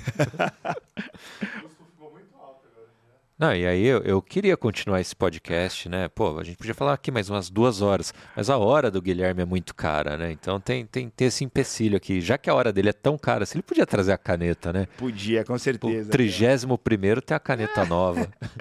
ah, muito bom. Ó, Deixa aqui, ó. Editar XP. Boa, só, só botar aqui, ó. Muito bom. Ah, que legal. Poxa, queria agradecer, passou muito rápido, conversa boa. Espero Não, que tenha feito né? sentido. Né? Eu... e aí? Quero que você seja o meu assessor, quero ouvir mais de você falando. O que, que o cliente ou espectador faz para ter mais Edinar na vida dele? Ah, que legal. Bom, acho que alguns tópicos eu, eu, assim, eu tento ter cada vez mais uma agenda um pouco mais aberta. É super importante, até porque a jornada de palestrante, educador financeiro, a gente acaba. Não dá para se restringir, tem que entrar sim, um pouco sim. mais desse mundo social. Edinar Sacramento, Edinar com Demudo, EDNAR Sacramento, tanto no Instagram quanto no LinkedIn. Esse o link tá, tá na descrição, pode ficar tranquilo. Eu tenho, eu tenho boa interação no LinkedIn, poxa, mandem as perguntas lá e tudo mais, é super importante. É, poxa, eu trabalho hoje na XP Investimentos, que é uma das principais casas. Né? A gente até semana passada ficamos muito felizes, ganhamos pelo quinto ano consecutivo o prêmio de melhor assessoria de investimentos do Brasil. Então tá dentro de casa ali o prêmio, a gente está indo super bem. Tem todo um time de assessores. Então, poxa, ah, Ednar, e aí aqui é um tópico super aberto. Ednar, é, eu tenho 500 mil reais. Ednar, eu tenho 50 mil reais. O importante é começar, a gente consegue endereçar por várias frentes. Tá? Tem que ter interesse. É esse o tópico. Então, poxa, me manda mensagem, Ednar Sacramento. De fato, portas abertas aqui. É, e claro, também tenho. Eu faço até principalmente pelo LinkedIn, eu faço ali alguns eventos, palestras e tudo mais. Então, tem ali uma jornada que periodicamente, a cada três meses eu faço uma, que é um pouco mais para público geral. Quero intensificar um pouco mais, porque esse tema tinha muita coisa pra gente falar aqui, espero que a gente consiga ah, depois... O convite tá, já tá feito. Você me passa a sua agenda aí que você vai voltar, hein? Não, com certeza. Inclusive, tem, poxa, tem muita gente boa na XP, tá? Eu, eu trabalho com profissionais fora da curva. E, pô, tem um. Tá, tem lá. Uh, vou trazer alguns nomes aqui. Tem lá o é, Reni Marques. Pô, o cara é um trator, uhum. é, profissionalmente ator numa linha de liderança. Tem lá o Fernando Júnior. Cara que, poxa, a gente não acha que é vendedor, né? Muitas vezes, né? E às vezes a gente se engana, fala que não quer ser vendedor. Fernando Júnior é um cara que ele fala disso com muita simplicidade. O Mineirinho, né? É, é, e de fato tem esse, esse, esse time. E, cara, espero que eu possa voltar mais vezes e realmente contribuir, porque, para fechar aqui, eu queria deixar as seguintes mensagens, né? Fora aquela, aqueles nossos gatilhos. O Brasil hoje, mais de 70% das pessoas não têm educação financeira. É, educação financeira em torno do censo como curricular uhum. apenas em 2019. Não vai cair da mesa. A gente vai ter que correr atrás. E aí, comentei. Ou a gente investe nosso tempo para fazer, ou a gente paga para alguém fazer por nós. Então, vamos fazer nós mesmos, né? Então, acho que é legal é, é a gente correr atrás das informações e, claro, no final, espero que todos cheguem aí aos 65 mais com autonomia, com independência para não passar perrengue. Sem depender de, de filho ou terceiros, né? Isso, autonomia, liberdade, né? O dinheiro ele traz uma liberdade e eu falo assim, hoje eu sou um privilegiado. É, o dinheiro ele consegue trazer uma liberdade para as pessoas muito grande. Né? Eu conheço pessoas que têm um pouco mais de valor investido, que tem uma vida super simples, tá? A vida é uhum. super simples. Mas a liberdade, o tempo que as pessoas têm hoje é algo que é impagável. Então eu espero muito chegar aos 65 com tempo, indo correr, que nem eu gosto, pedalando que nem eu gosto, tendo saúde, né? É, aí eu tenho muita convicção de que eu vou ser bem feliz. Mas não dá para chegar lá e olhar para trás. Tem que, hoje, olhar para frente. Bom, legal, cara. Te agradeço por estar aqui, que eu acho que coroou esse trigésimo episódio com conteúdo muito bom e importante para família brasileira no geral, né? Ninguém quer passar perrengue, né? Com certeza, com certeza. Mestre, saúde, muito obrigado. Saúde. Valeu. Opa, obrigado. Você que assistiu até o final, muito obrigado mais uma vez. Você que assistiu os 30 episódios, talvez meu pai e minha mãe. e o Guilherme, o Guilherme não perdeu um Tanino Cast. Muito obrigado. Até o próximo que vem o 31 primeiro. É saúde. isso, muito saúde, tchau, tchau. muito bom. É isso, valeu.